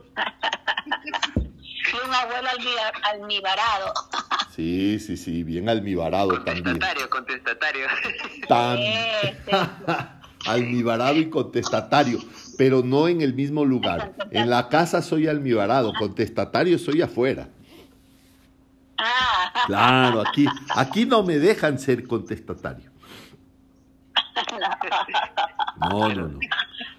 Aquí en el grupo de lectura nosotros este cada uno propone un libro, ¿sí? Después de, ¿no? O sea, este, terminamos un libro y el integrante tiene, propone otro, ¿no? ¿Qué libro eh, nos propondría Jaime Miguel Andrade? Eh, que uno de que, que haya leído y que pues este o varios no de repente algunos que, que tenga en mente y que, que piense que no debemos dejar de leer pues no Ajá, buena idea. Híjole, esa, esa sí es una pregunta terrible. Es una pregunta irresponsable. Sí, sí, yo, híjole, no sé, qué, qué libro, un libro imperdible. ¿Saben una cosa? Yo soy un buen lector, pero realmente el papá de todos los lectores que yo conozco es Lucho. Lucho Cuevas sí es el, es el mago de todos los lectores. Qué, qué calidad de lector. Miren, yo les puedo decir libros que a mí me han gustado. Si es que en algún momento ustedes les, les, parece que pueden coincidir con esos libros, pues, pues por ahí puede ser, ¿no? Pero son, muchos de ellos son unos libros un poco viejitos porque, porque no sé, uno guarda en su corazón libros que, le han, que, lo, que lo han hecho muy feliz, ¿verdad? Por ejemplo, me gusta mucho eh, leer, me gusta mucho leer a Verne. Verne no, no tiene, no, no, no tiene época, no tiene tiempo. Verne es un tipo atemporal. Entonces, cualquiera de los famosos libros de Verne es bueno. Eh, La Vuelta al Mundo, en 80 Me gustó muchísimo 20.000 leguas de viaje submarino, La Isla Misteriosa también me gustó mucho. ¿no? Eh, también me gustó eh, mucho un libro que se llama La isla del tesoro de Stevenson. Eh, bueno, Moby Dick es un poco árida, pero me gustó. ¿Saben cuál libro me gustó y que es un poquito más moderno? Un libro que se llama El general en su laberinto. Este es un libro de García Márquez muy potente porque pone toda su capacidad periodística en juego. García Márquez decía que él era más periodista que escritor y él se, se, se crió en las lides del periodismo y en la forja del periodismo. Entonces, me gusta mucho y les voy a decir por qué. Uno de mis grandes héroes, a mí me gusta mucho la historia y el relato histórico, es Simón Bolívar pero no por sus grandes conquistas, sino por sus grandes derrotas. Simón Bolívar era un hombre realmente torturado, torturado por su enfermedad, terminó muriendo con una sífilis que se lo cargó. Era un hombre torturado porque era un enfermo eh, de andar conquistando damas, así como conquistaba naciones cierto? Era un gran conquistador y, tenía, este, tenía, había sufrido muchas traiciones. Entonces, al fin, al fin de sus días, cuando estas naciones ya están liberadas, ¿no es cierto? Empiezan estos, estos complots, eh, estas artimañas entre sus lugartenientes, el uno para quedarse con Colombia, otro quería quedarse con Ecuador, con, quería liberar, querían quedarse con Bolivia, querían separarse y él sufría mucho. Entonces en estos últimos días llega un momento en que Bolívar dice, bueno, me voy. Me voy y arranca su periplo hasta terminar en el río Magdalena, ¿no es cierto?, en la quinta de San Pedro Alejandrino. Y durante este... Santa Marta. Durante, Santa Marta, exacto durante este periplo, él va pensando en todo lo que ha logrado y él va recordando, ¿no es cierto? Y cuando vuelve en sí se ve débil, viejo, abandonado, aunque no era tan viejo, ¿no? Y luego encuentra fuerzas para pensar que si cruza el Atlántico hacia Jamaica y, o hacia España, él va a encontrar las fuerzas para regresar y para dar, volver a dar batalla. Entonces, este ser humano, este libertador que era un hombre en realidad es maravilloso en las letras de García Márquez. Se los recomiendo. Se llama El general en su laberinto. El general en su laberinto. Genial, genial. Anótelo, Sheila, si lo tienes, búscalo. ¿Alguien más tiene alguna pregunta? En la, en la. Sí, puede que lo tenga. Sí. Bueno, sí, yo, yo he tenido la oportunidad de leerlo, sí, como, como lo menciona, sí, es muy muy bueno, es un libro muy, muy interesante para entender mucho sobre nuestra, ¿no? Nuestra, re- nuestros países, ¿no? Cómo fueron, cómo se hicieron, ¿no? Sí, es, eh, ahí participa mucho eh, una peruana, ¿no? La, la que era, pues, que, que era su, su amante, ¿no? Este, no recuerdo bien cómo se llamaba la peruana, muy... Perricholi. Eh, no, no, no, no, no. Es, no, es mucho más a- adelante, ¿no? Eh, con la que No, la última es muy, muy atrás, eh, eh, más adelante ya. Um, bueno, eh, entonces ahí, no, sí, es muy... pucha, incluso, No me digas que estás como dicen los, el, eh, García. Márquez hace una gran... ¿Estás hablando de Manuel? Sí, Manuelita Sáenz. Ok. Sí, Manuelita Sáenz, sí. Bueno, bueno. ¿Ella era peruana? Sí, ella era, ella era ah, ah, la, de- no era la tapada, ¿no? Bueno, Una- Manuelita Sáenz bueno, fue siempre el amor, el gran amor de Simón Bolívar, ¿no? Eh, Simón Bolívar el 10 de, de junio, justo unos 20 días después de la batalla de Pichincha que había ganado Sucre al general Aymerich aquí en las faldas del volcán que nos cobija, eh, Simón Bolívar viene desde Pasto porque había venido dando batalla en Colombia también a las últimas huestes realistas y entra victorioso con su caballo y Manuelita Sáenz le arroja desde un balcón una corona, una corona de laureles. Eh, Simón Bolívar toma la corona de laureles, la mira, casi lo bota del caballo, ¿ah? casi lo arroja del caballo, le mira y se enamora de ella. Manuelita, al decir verdad, era una mujer de cascos ligeros. Ya había huido con un hombre, sí, sí, sí, sí, ya había huido con un hombre que la abandonó y había salido del convento donde lo dejaron sus padres y cuando conoció a Bolívar, Manuelita estaba casada. Pero permíteme que te saque de tu error, Manuelita Sáenz era quiteña. Manuelita murió en Perú, murió de peste en Piura, ¿no? Y no se pudieron rescatar sus, sus cartas con el Libertador, que era lo más valioso, porque quemaron su casa, porque en esas épocas se estilaba que la gente apestada eh, era incinerada junto con sus posesiones. Se salvaron muy poquitas cosas y quemaron su cabaña. Pero Manuelita Sáenz es una gran heroína quiteña. Que apa- aparte de eso, Manuelita Sáenz era la libertadora del Libertador y tenía grado de coronel de las fuerzas libertadoras. Sí, señor.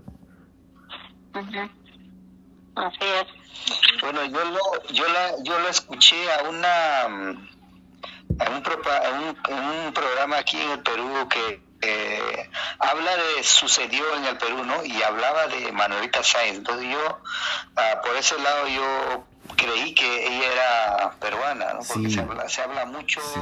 de una estadía aquí en Es Perú. totalmente, es porque Manuelita Sáenz, Ma- Manuelita Sáenz lo perdió de vista al Libertador que se le escapó, porque ya Manuelita era muy absorbente, ¿no? Y, eh, y el Libertador necesitaba liberar más faldas en el camino que la de Manuelita solamente.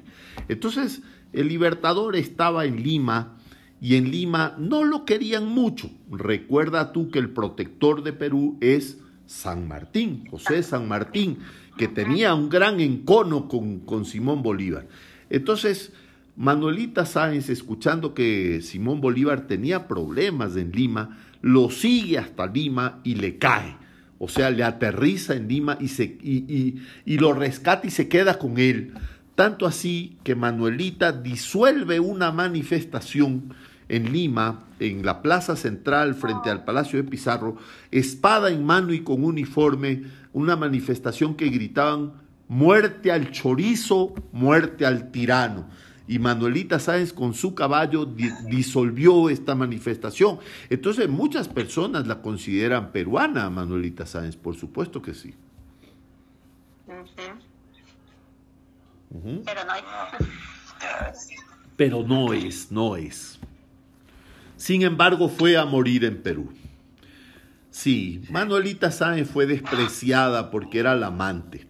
Entonces las sociedades eh, tan conservadoras y, tan, eh, tan mezquinas de la época, ¿no es cierto?, no podían soportar eso, porque hay que recordar algo. Eh, Perú o, Lima en este caso, era la capital del primer virreinato latinoamericano, eh, hispanoamericano en Sudamérica. Entonces, el primer virreinato fue el virreinato de Lima y toda la pompa y el glamour del virrey estaban en Lima y la gente se movía en base a estos preceptos morales. Luego se formó el virreinato de Nueva Granada en Bogotá, en Colombia, que fue posterior. Por eso también hay una gran pugna entre, entre, entre los pueblos libertados de Colombia, que luego decían que se llamaba la Gran Colombia, pero no era así. Se llamaban Colombia simple y llanamente. Gran Colombia era una manera epopélica de nombrarle, pero se llamaba Colombia. Ecuador, que en esas épocas era Quito, la audiencia de Quito, era parte del departamento del sur de Colombia. Y cuando Guayaquil se declara independiente en una movida política estratégica tan brillante que perdieron un solo hombre y sin disparar un tiro, eh, la provincia de Guayaquil se declara independiente, estaba justo en la mitad entre las ambiciones políticas de Simón Bolívar y su Colombia y las ambiciones políticas del libertador San Martín o del protector de, con Perú y Chile, parte de Chile y un pedacito de Argentina también, ¿no es cierto? Y eh, Guayaquil no se decidía, estaba ahí en la mitad con José Joaquín de Olmedo eh, diciendo Guayaquil independiente. Pero eso no podía ser porque había dos potencias de lado y lado. Entonces, así, así eran las sociedades de la época. a Guayaquil le encantaba la pompa y el Fausto de la corte limeña, que era, era muy pomposa, ¿verdad? Y a los guayaquileños que eran educados en Europa, porque recuerden que Guayaquil es una ciudad costera y había muchos eh, terratenientes exportadores que se educaron en Europa, les hubiera encantado ser peruanos, pero no, no pudo ser. Entonces los guayaquileños fuimos finalmente colombianos y luego ecuatorianos.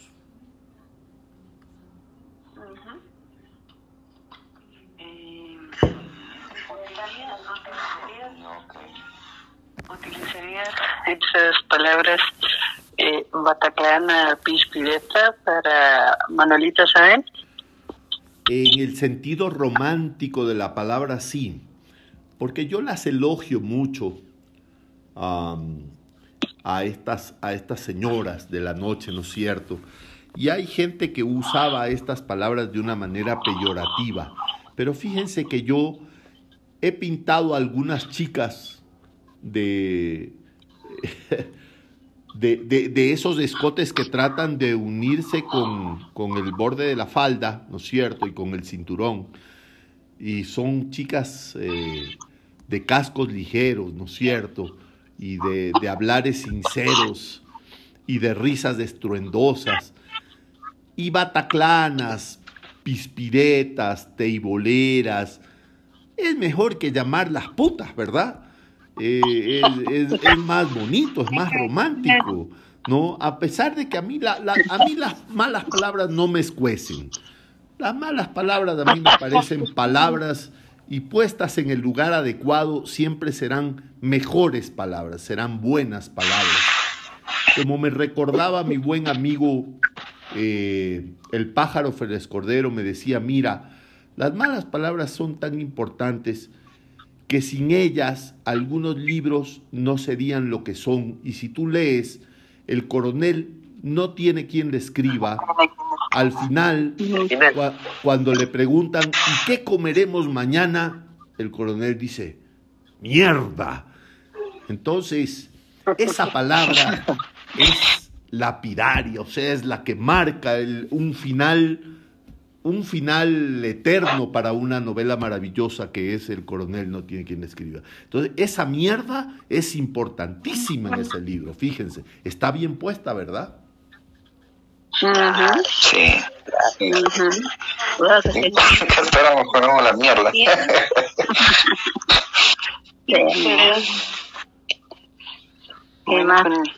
Con, esta pequeña pausa. que yo haga una pregunta. Bueno, Dígame, cada uno cuál, cuál es la, el, el pedacito que más le, le gustó de algo que yo... O sea, permítanme alimentar un poquito la vanidad y, y, y, inflar, el pecho, ¿no es cierto? ¿Cómo, cómo, cómo les ha parecido lo que han leído? Cuéntenme. Eh, a ver, ¿quién va a empezar? No sé. El orden. Mónica, a ver, tú A ver, Mónica, Mónica. Eh, creo que por partes. En, en Idia, yo creo que la descripción de la selva, el, ese, eh, esa historia, eh, como que no, por lo menos a mí me tras, transportó a la, a la selva.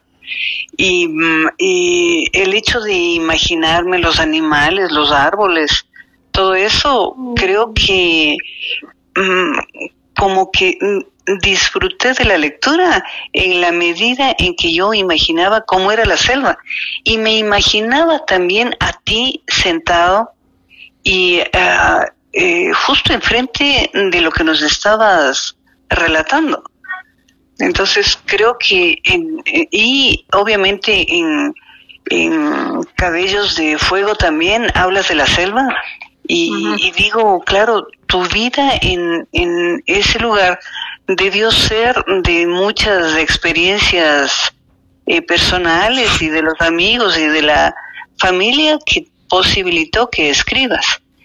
En, en tus textos, en desvaríos varios, o sea, me gustó esos datos históricos de Eloy Alfaro, de Jaime Roldós, eh, porque un poco me gusta el, tema histórico también. Entonces, creo que eh, en, todas sus partes, cuando escribes, eh, dejas así ese ánimo de, de curiosidad, de imaginación. no sé, creo que fue un conjunto de cosas que por lo menos lo disfruté, ¿no? Y también, también me gustó mucho el, la, em, el diario de motocicletas, que también la pregunta era, ¿y en dónde se quedó la moto? ¿sabes, que me costó un dinero enorme reparar la moto para devolvérsela a mi primo? sí, porque era la tenía destruida, sí. Claro. Pasaba más y, en el suelo que en la moto. Es un accidente. Es un accidente. Sí. Eh, no, me accidentaba, pero poquito. Sí, a cada rato me caía, me iba de oreja. Sí, es que mi pierna derecha no funciona, entonces me, me, me aquí en, en, Quito decimos me sueleaba, me sueleaba con enorme frecuencia, más de la, más de la que era deseado, sí que de esas palabras, ¿no? Lo que te dijo el policía en la oreja. Huevón, llévate la voto. Sí, exactamente. Oh, mucho se caía. Yo creo que el policía no sabía manejar la moto. No la no, no pudo prender la moto. Sí, no la, no la podía prender. Sí, no la pudo prender. Entonces, eso me salvó. Sí. Y salvó, salvó la moto de mi primo que se hubiera perdido, claro. Claro que sí. Al estrellarse, pues. Esa narración también también me gustó, muy corta y muy linda también. Y yo, yo también ahí te veía, ¿cómo puedes tú andar en la moto si yo sé que tú tienes una pierna que no la puedes mover bien? ¿Cómo harías? ¿Cómo, cómo podías prenderla? ¿Cómo hacías para prender la moto? mira, eh, me la prendía por un lado y, y, luego saltaba por encima de la moto. Sí, era de esas motos que... Era, Sí, yo era, yo era un tipo terrible. Yo creo que mi mamá debe haber pasado cosas terribles conmigo. Sí, sí, sí, sí, era un muchacho. Sí. Pero creo que también, creo que también lo disfrutó. Yo hace, hace poco me reconcilié con eso y escribí un, un, una reflexión corta donde decía que por mucho tiempo yo pensaba que mi mamá había sufrido mucho conmigo, que, que yo la había hecho sufrir mucho porque yo me subía a todos los árboles que pude subirme, me subí en todas las patinetas, motos. Fui, fui un, un muchacho que andaba buscando la muerte accidentado, sí. Pero ella, ella finalmente lo disfrutaba porque ella sabía que, que, estaba criando un hombre que se iba a acordar de eso una persona que iba a acordarse que fue pescador, cazador, jugador de voleibol, de bowling, motociclista, patinetero, pescador de, mar, y, e hice muchas cosas y muchas aventuras solo, haciendo autostop, ¿no es cierto? Yéndome a lugares por ahí, lejanos. Y yo creo que ella debe haber disfrutado que finalmente superé mi discapacidad. Debe haberlo disfrutado, sí, es posible. Yo creo que también lo hacías por eso mismo, para darte tú el, el valor y el decir que no lo puedes hacer. Entonces, como personas con discapacidad, que sí lo podías realizar. Yo pienso que también podía tener. Y e, era una, era una tosudez, eh, no sé, tal, tal vez era, tal vez era un, un, tipo que tenía, que tenía ese, ese desgarro emocional de intentar lo que le decían que no podía hacer. Entonces, Exacto. sí, sí, es, es posible. No es valor, más bien es temeridad. O sea, eh, un, un, un, peligroso perder el miedo. Esa es la, la, temeridad, ¿no es cierto? Ponerse en riesgo. No es recomendable, pero bueno, ya, ya pasó, ahora escribo, eso es seguro.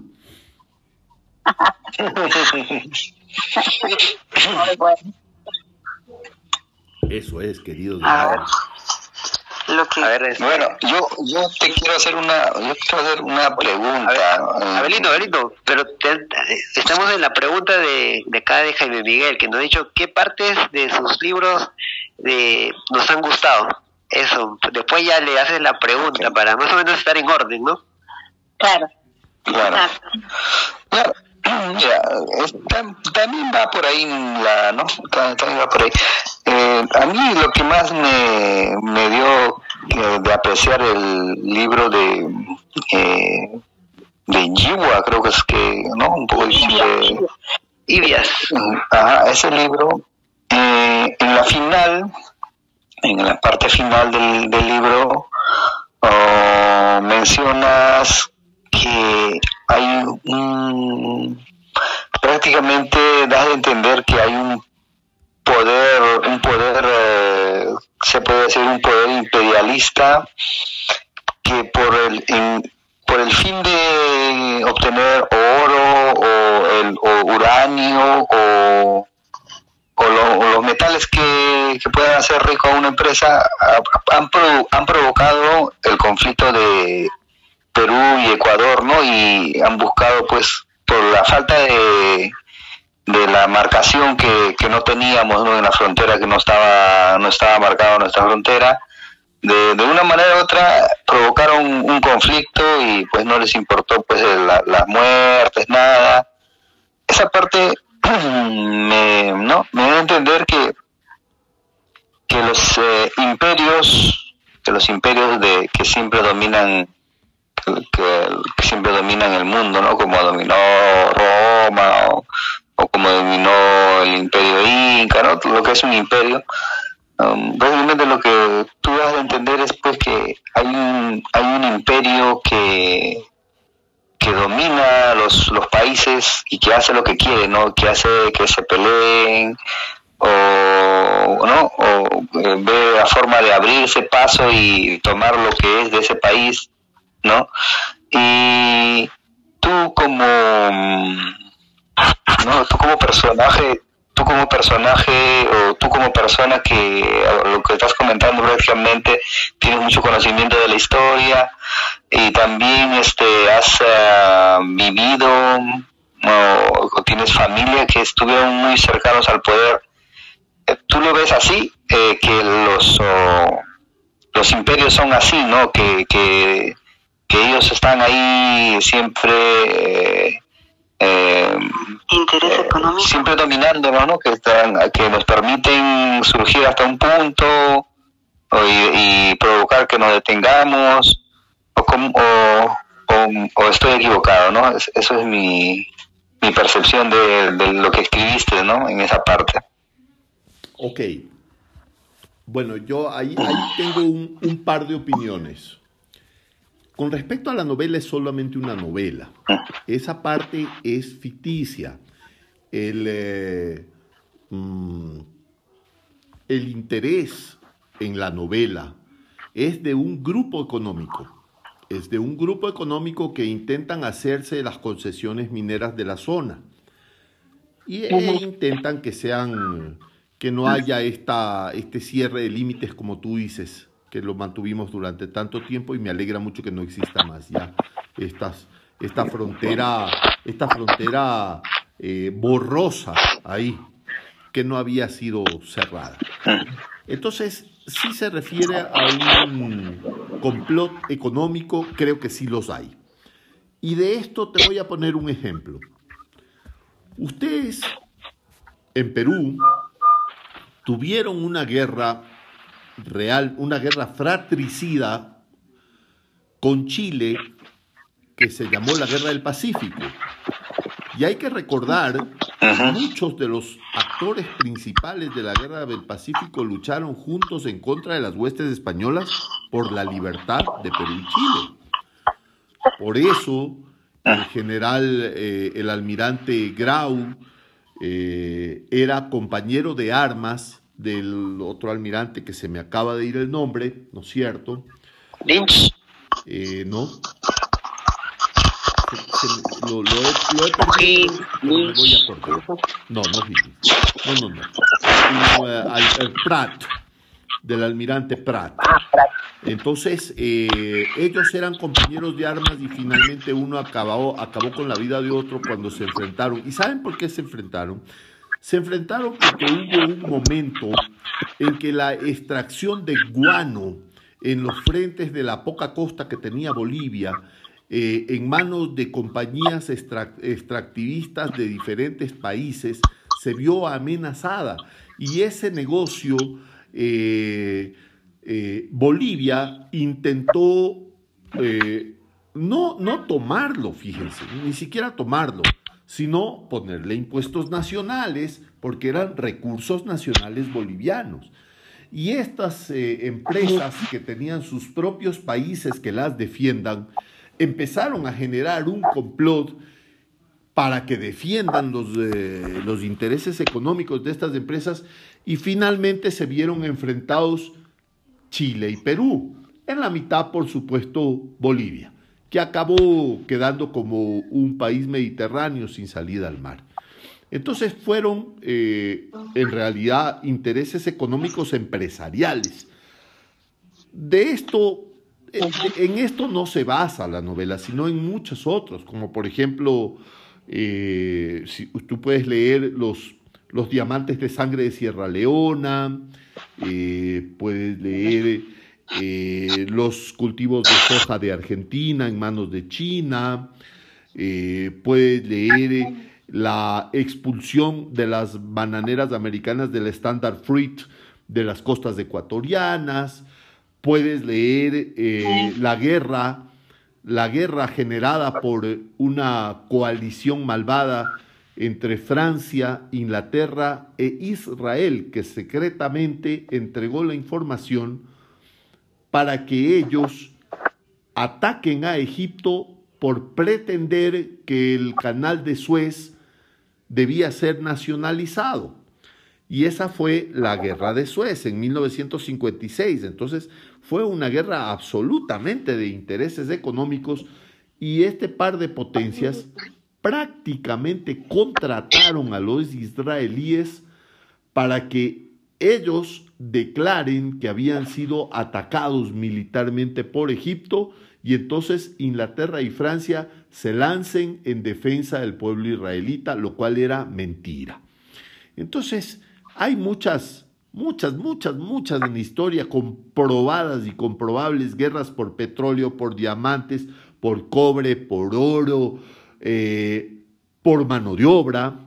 Recuerden ustedes que este, España y Portugal proveían de la mano de obra negra en, eh, en eh, los países del sur de los Estados Unidos que estaban en manos de Francia, como Luciana. Luciana era un estado completamente francés y los proveedores de mano de obra negra eran españoles a través de negros de Liberia, de Sierra Leona, de, de Guinea Ecuatorial, y muchos de los comerciantes eran portugueses.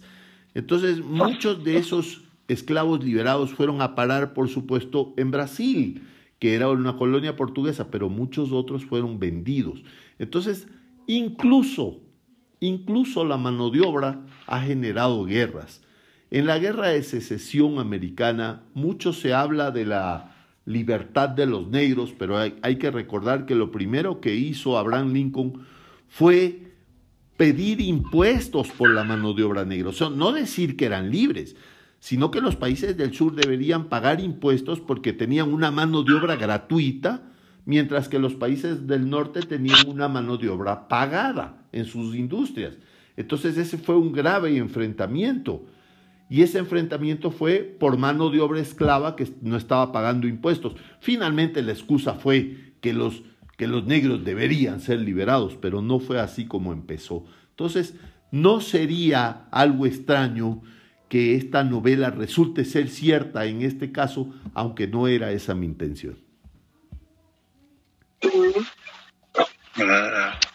Eh, chicos, por favor, no sé si me pueden dar pase. Yo voy a ir a descansar, me levanto temprano para ir a trabajar pero antes de retirarme me gustaría agradecerle al señor Jaime Miguel. Eh, me he sentido muy cómoda con su con sus respuestas. Eh, el libro me pareció de una lectura fácil, con hechos eh, reales y ficticios.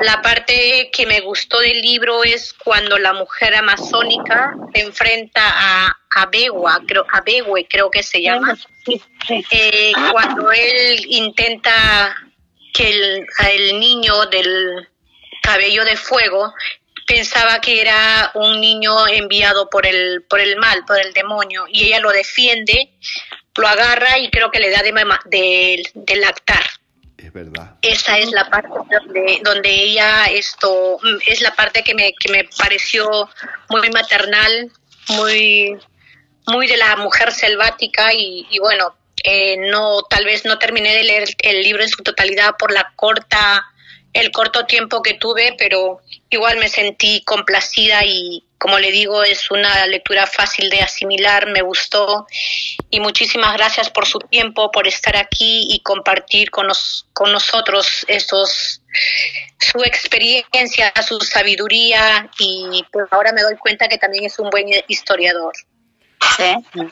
Muchas gracias, Amparo, ¿verdad? Sí, Amparo, Amparo, Sánchez. Muchísimas gracias, gracias, a todos. Pues, yo me retiro. Gracias, gracias, muchas gracias. Mañana tengo que madrugar, ¿ok? Muchísimas gracias. Chao. Chao. Chao. Bye bye. Bueno, la verdad, disculpe, a ver, eh, ¿alguien más eh, quería expresar eh, para responder a Jaime Miguel? Claro, claro, bueno, a mí me han gustado muchas partes, ¿no? Pero, caramba, ¿qué le puedo decir? De, de, de varios, varios, me gustó eh, su crítica a los políticos, ¿no? Me, me gustó, de verdad que, que caramba, eh, es, algo que, que podría colocar ahí en el Congreso de acá del Perú, ¿no? Este, es toda esa parte ahí, caramba, como no, y bueno, y, al presidente y al alcalde y etcétera, ¿no? De autoridades políticas. Eh, no, este, me gustó mucho eh, el cuento que, que habla pues de, del joven que, que se hace Vishnu, que el niño, ¿no? El niño que se hace Vishnu y conoce pues a, al delfín, al, al águila y a, y a ¿cómo se llama? Este, al, al, jaguar, ¿no? Este, para, para reemplazar a su abuela Tata, ¿no? Ese es, ¿no? Es un, una joyita, una joyita muy, muy simpática. Y de Ojabé de Fuego, todas las partes me gustan, ¿no? eh, pero hay una partecita, eh, esa en que Abewe eh, le deja el monito tití a su, a su hijo, ¿no? Este, en un momento, este, en, él entra, digamos, este, al, campamento de los misioneros y se lo deja con tal rapidez que, es que el hijo ve el monito y se pone a llorar, ¿no? O sea, esa parte me pareció muy, muy, muy emocionante. Bueno, y muchas partes, ¿no? es genial, genial, este, eh, pero bueno, entre esas este, están, ¿no? Y la parte también de, Manuel en, en Libias, cuando cuando él cuando matan a su familia no o sea este y él hace la venganza no ejecuta la venganza wow no o sea es eh, eh, épico. Se enfrenta a, tantas personas no o sea como oh, no claro después de la de la borrachera no están en resaca pero igual no son son bastantes no y bueno él con ayuda de armas pero igual no o sea este como que hace justicia no hace justicia y fue fue algo muy muy simpático también no y, y muchos muchos este eh, pasajes que tienen mucho ingenio no mucha eh, presta mucho interés no este temas emotivos dramáticos. Muy muy bien. Felicitaciones Jaime Miguel. Muchas gracias. Qué bueno me encanta que te haya gustado. Me siento muy halagado. Alguien más este Bueno, yo estoy em, realmente a la espera de que Miguel nos lea una de sus obras. Ah, ok. Exacto. es verdad, es verdad. Denme medio minuto que voy a coger un libro, ¿ya? Listo. Qué chévere estuvo este conversatorio. Súper interesante. Sí, sí, muy, muy bueno. Muy bueno. A ver. Acá tengo uno. ¿Ustedes qué prefieren? ¿Un relato o, un, una poesía? Una poesía. Sí, una poesía. Una poesía, ya. Ok, entonces, a ver, déjenme ver algo acá. Acá, acá. Sí.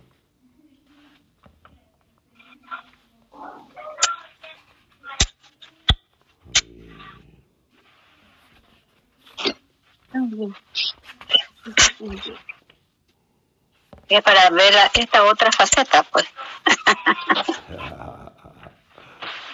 ¿Y también tiene poesía? Claro. Aunque yo no soy muy dada a las poesías, te, les comento, pero sí hay ciertas, algunas por ahí que me gustan.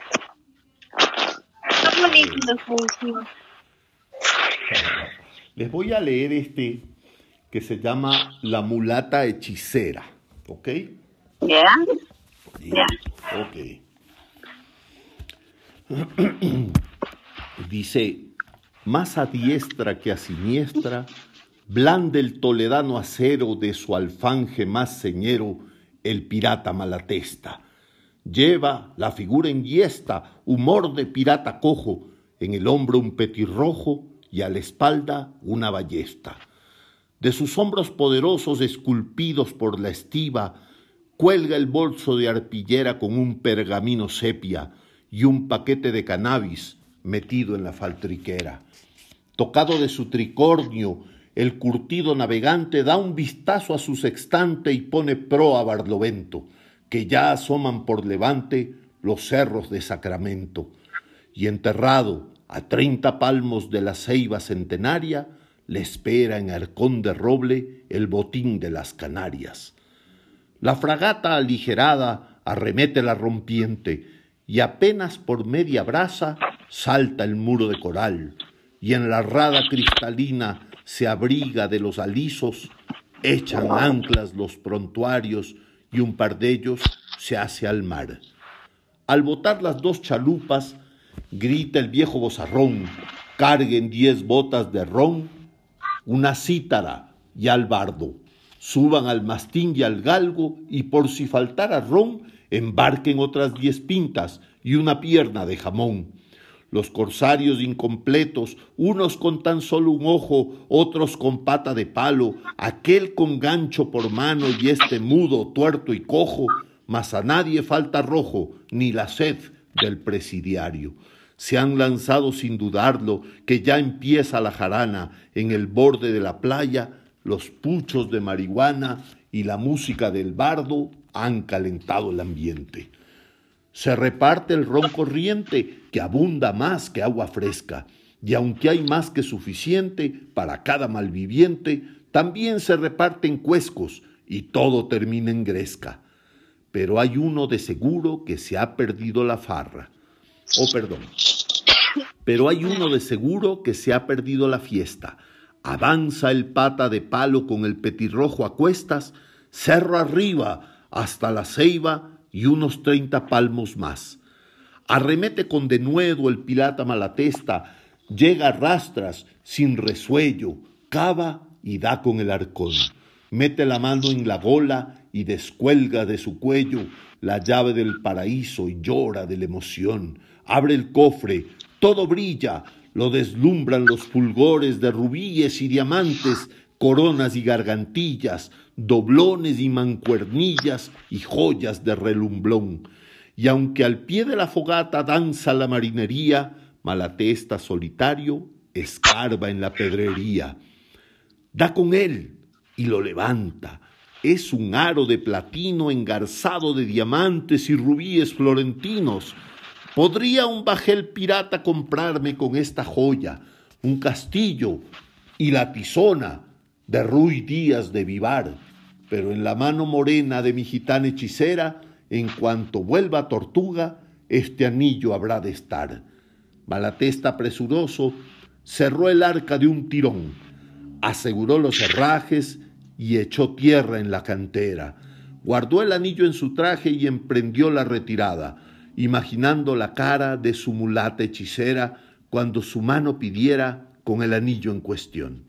Y así, nuestro corsario invicto en asaltos y abordajes, abrió su negro arrió su negro estandarte de tibias y calaveras y se rindió sin protestas ni mínima resistencia a las dulces tentaciones de su mulata hechicera. ¿Ok? Eso. Bravo, bravo, bravísimo. Qué chévere. Gracias a ustedes. Me han dado una gran oportunidad de estar con gente tan linda como ustedes. No, que va, No, no. muy agradecido también de escucharte. Muy agradecido. Jaime Miguel, me, olvidaba de la parte, una parte que me gustó mucho fue cuando estaban en la montaña del tigre, de perdón, del jaguar. Esa fue la, una parte, ¿no? Genial, ¿ah? todo por la por el misticismo, por no por todo lo épico que se vivió ahí, pues, ¿no? Eh, por el permiso que le pidieron al jaguar. Tal vez, te, te, refieres al Cerro del Tigre, donde se estrella el avión. Exactamente. Excelente, fue. Bueno, si ustedes buscan un poquito en, la, en los años 80, ese episodio es real. En la cordillera del Cutucú, en Ecuador, hay un cerro horrible que se llama el Cerro del Tigre, que tiene un microclima espantoso y al cual es casi imposible llegar. Arriba hay una meseta y se, estrelló ahí un avión de la compañía petrolera Cepe Texaco, que, que era la compañía estatal de esas épocas en Ecuador y eh, llevaron para rescatar los cuerpos porque nadie sobrevivió a un grupo de, paracaidistas de rescate. Los dejaron caer ahí en un momento en que el cerro se abrió y, hubo cómo eh, llegar en helicóptero para que recojan los cadáveres y luego poderlos rescatar. E inmediatamente el cerro se cerró. Y luego tenías un montón de cadáveres regados por todo el cerro y un montón de rescatistas que se iban a morir de hambre porque llevaban ya como siete días de ahí y no los podían sacar. Entonces, ese episodio es real, el del Cerro del Tigre. Por supuesto que todo lo que sucede alrededor de Cabellos de Fuego no es real, pero el episodio del Cerro del Tigre sí. O sea, sí existe eso y esa forma tan terrible de, de ahí de, del clima. Sí, sí, sí, sí. El clima es, es tremendo porque aparte de ser la Amazonía, esa, ese, ese lugar es de estribaciones y de pequeñas cordilleras.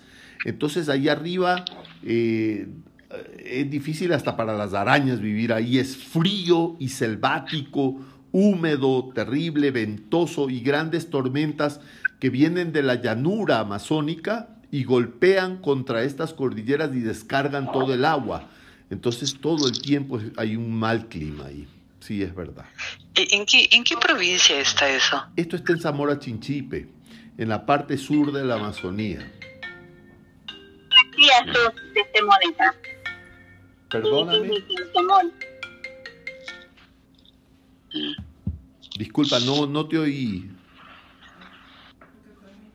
No, no, no, No, yo solamente pregunté en qué provincia está y algo dijo Marta Natalia. Sí, sí, está en, Ah, la, en la Amazonía Sur, en la parte eh, Zamora Chinchipe, no sé. Perdóneme que tengo una llamada, no sé cómo colgar esto, pero voy a... ¿Aló? Sí. ¿Están ahí? Sí, ¿verdad? Ya, ok, ok. Sí, sigamos, es que tuve una llamada inesperada, pero ya la colgué.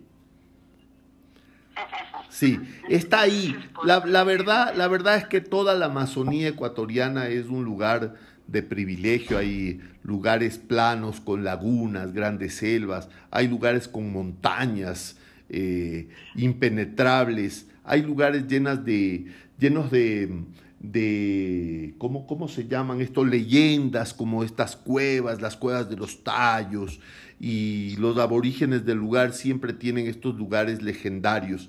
Entonces es, es muy chiquito porque nuestro país tiene apenas 225 mil kilómetros cuadrados, me parece que son, y esta parte es muy pequeña, pero dicen los que saben que es una gran, gran, gran reserva ecológica del planeta porque eh, tiene una gran densidad poblacional de especies vegetales y animales, de mamíferos, de bichos y de todo. Entonces, incluso aquí la, la Universidad San Francisco, de la cual perdimos a su fundador hace poco, el señor Gangotena, una gran persona, fundó una estación en el, en el nororiente que es la estación Tiputini de National Geographic. Sí, exacto, cerca del Coca, un poquito más hacia el norte, cerca de Putumayo, en Tiputini, y eh, esta estación recoge una gran cantidad de científicos de las universidades del mundo entero. Sí, sí, sí. Es un, tenemos un país bello y privilegiado. Biodiverso. Biodiverso. multiétnico. Sí. Sí, sí, sí, tienes toda la razón. Sí, señor. Así es. Bueno, en todo caso, eh, agradecida por estos momentos tan, tan entretenidos, ilustrativos, históricos, de buen, de buen decir. Así que gracias a Jaime Miguel por esta oportunidad que nos has dado. Esperemos tener otra oportunidad. Hay que inventarse pretextos, hay que tener buenos propósitos y esperemos que en algún otro momento nos volvamos a encontrar con el grupo de lectura, pero yo me había anticipado con Jaime Miguel que procuraré cuando vaya a Quito el reunirnos por lo menos para tomar una- un café. Así que eso está pendiente, Jaime Miguel, y claro esperemos esperemos que se dé eh, ya mismo, tan pronto sea posible. Claro que sí. Gracias infinitas por todo esto. Yo soy tu, tu amigo y siempre estoy aquí cuando tú quieras y de todos. Por favor, llamen cuando quieran, vengan cuando quieran. Si quieren, mis libros están en eh, los libros físicos, todos están en Amazon eh, y siempre los pongo al precio prácticamente al mínimo para que todo cueste dos dólares, tres dólares, qué sé yo, que la gente los pueda comprar. Mi, mi misión en realidad es que la gente lo lea y eso es lo que a mí me gusta, que, que lean los libros. Por eso estoy tan emocionado de encontrar, por lo menos en el mundo hay cinco o seis personas que sí lo han leído, que son ustedes. Entonces ya con eso estoy muy satisfecho. Muchísimas gracias. Muchísimas gracias. Me ha encantado hablar con ustedes. Les mando un gran saludo. Gran saludo a mis amigos peruanos eh, que viven en Perú o no. Me parece que también tenemos gente que de Perú que vive fuera y a todos los amigos de Ecuador que, que, que recuerdo con tanto cariño siempre, que, que los tengo en mi corazón porque es mi patria querida. Claro que sí. Gracias, este, Jaime. Miguel. Encantadísimo. Un abrazo. Un abrazo. Un Sí, un abrazo. abrazo sí, sí. Que tengan una buena noche. Nos estamos viendo. Chao. La verdad es que hemos pasado también que no queremos que se acabe esta noche. Sí, así es cuando uno está pasando bien. O sea, eh, se despide como 100 veces y no se va. Es verdad. Así es cuando uno pasa lindo.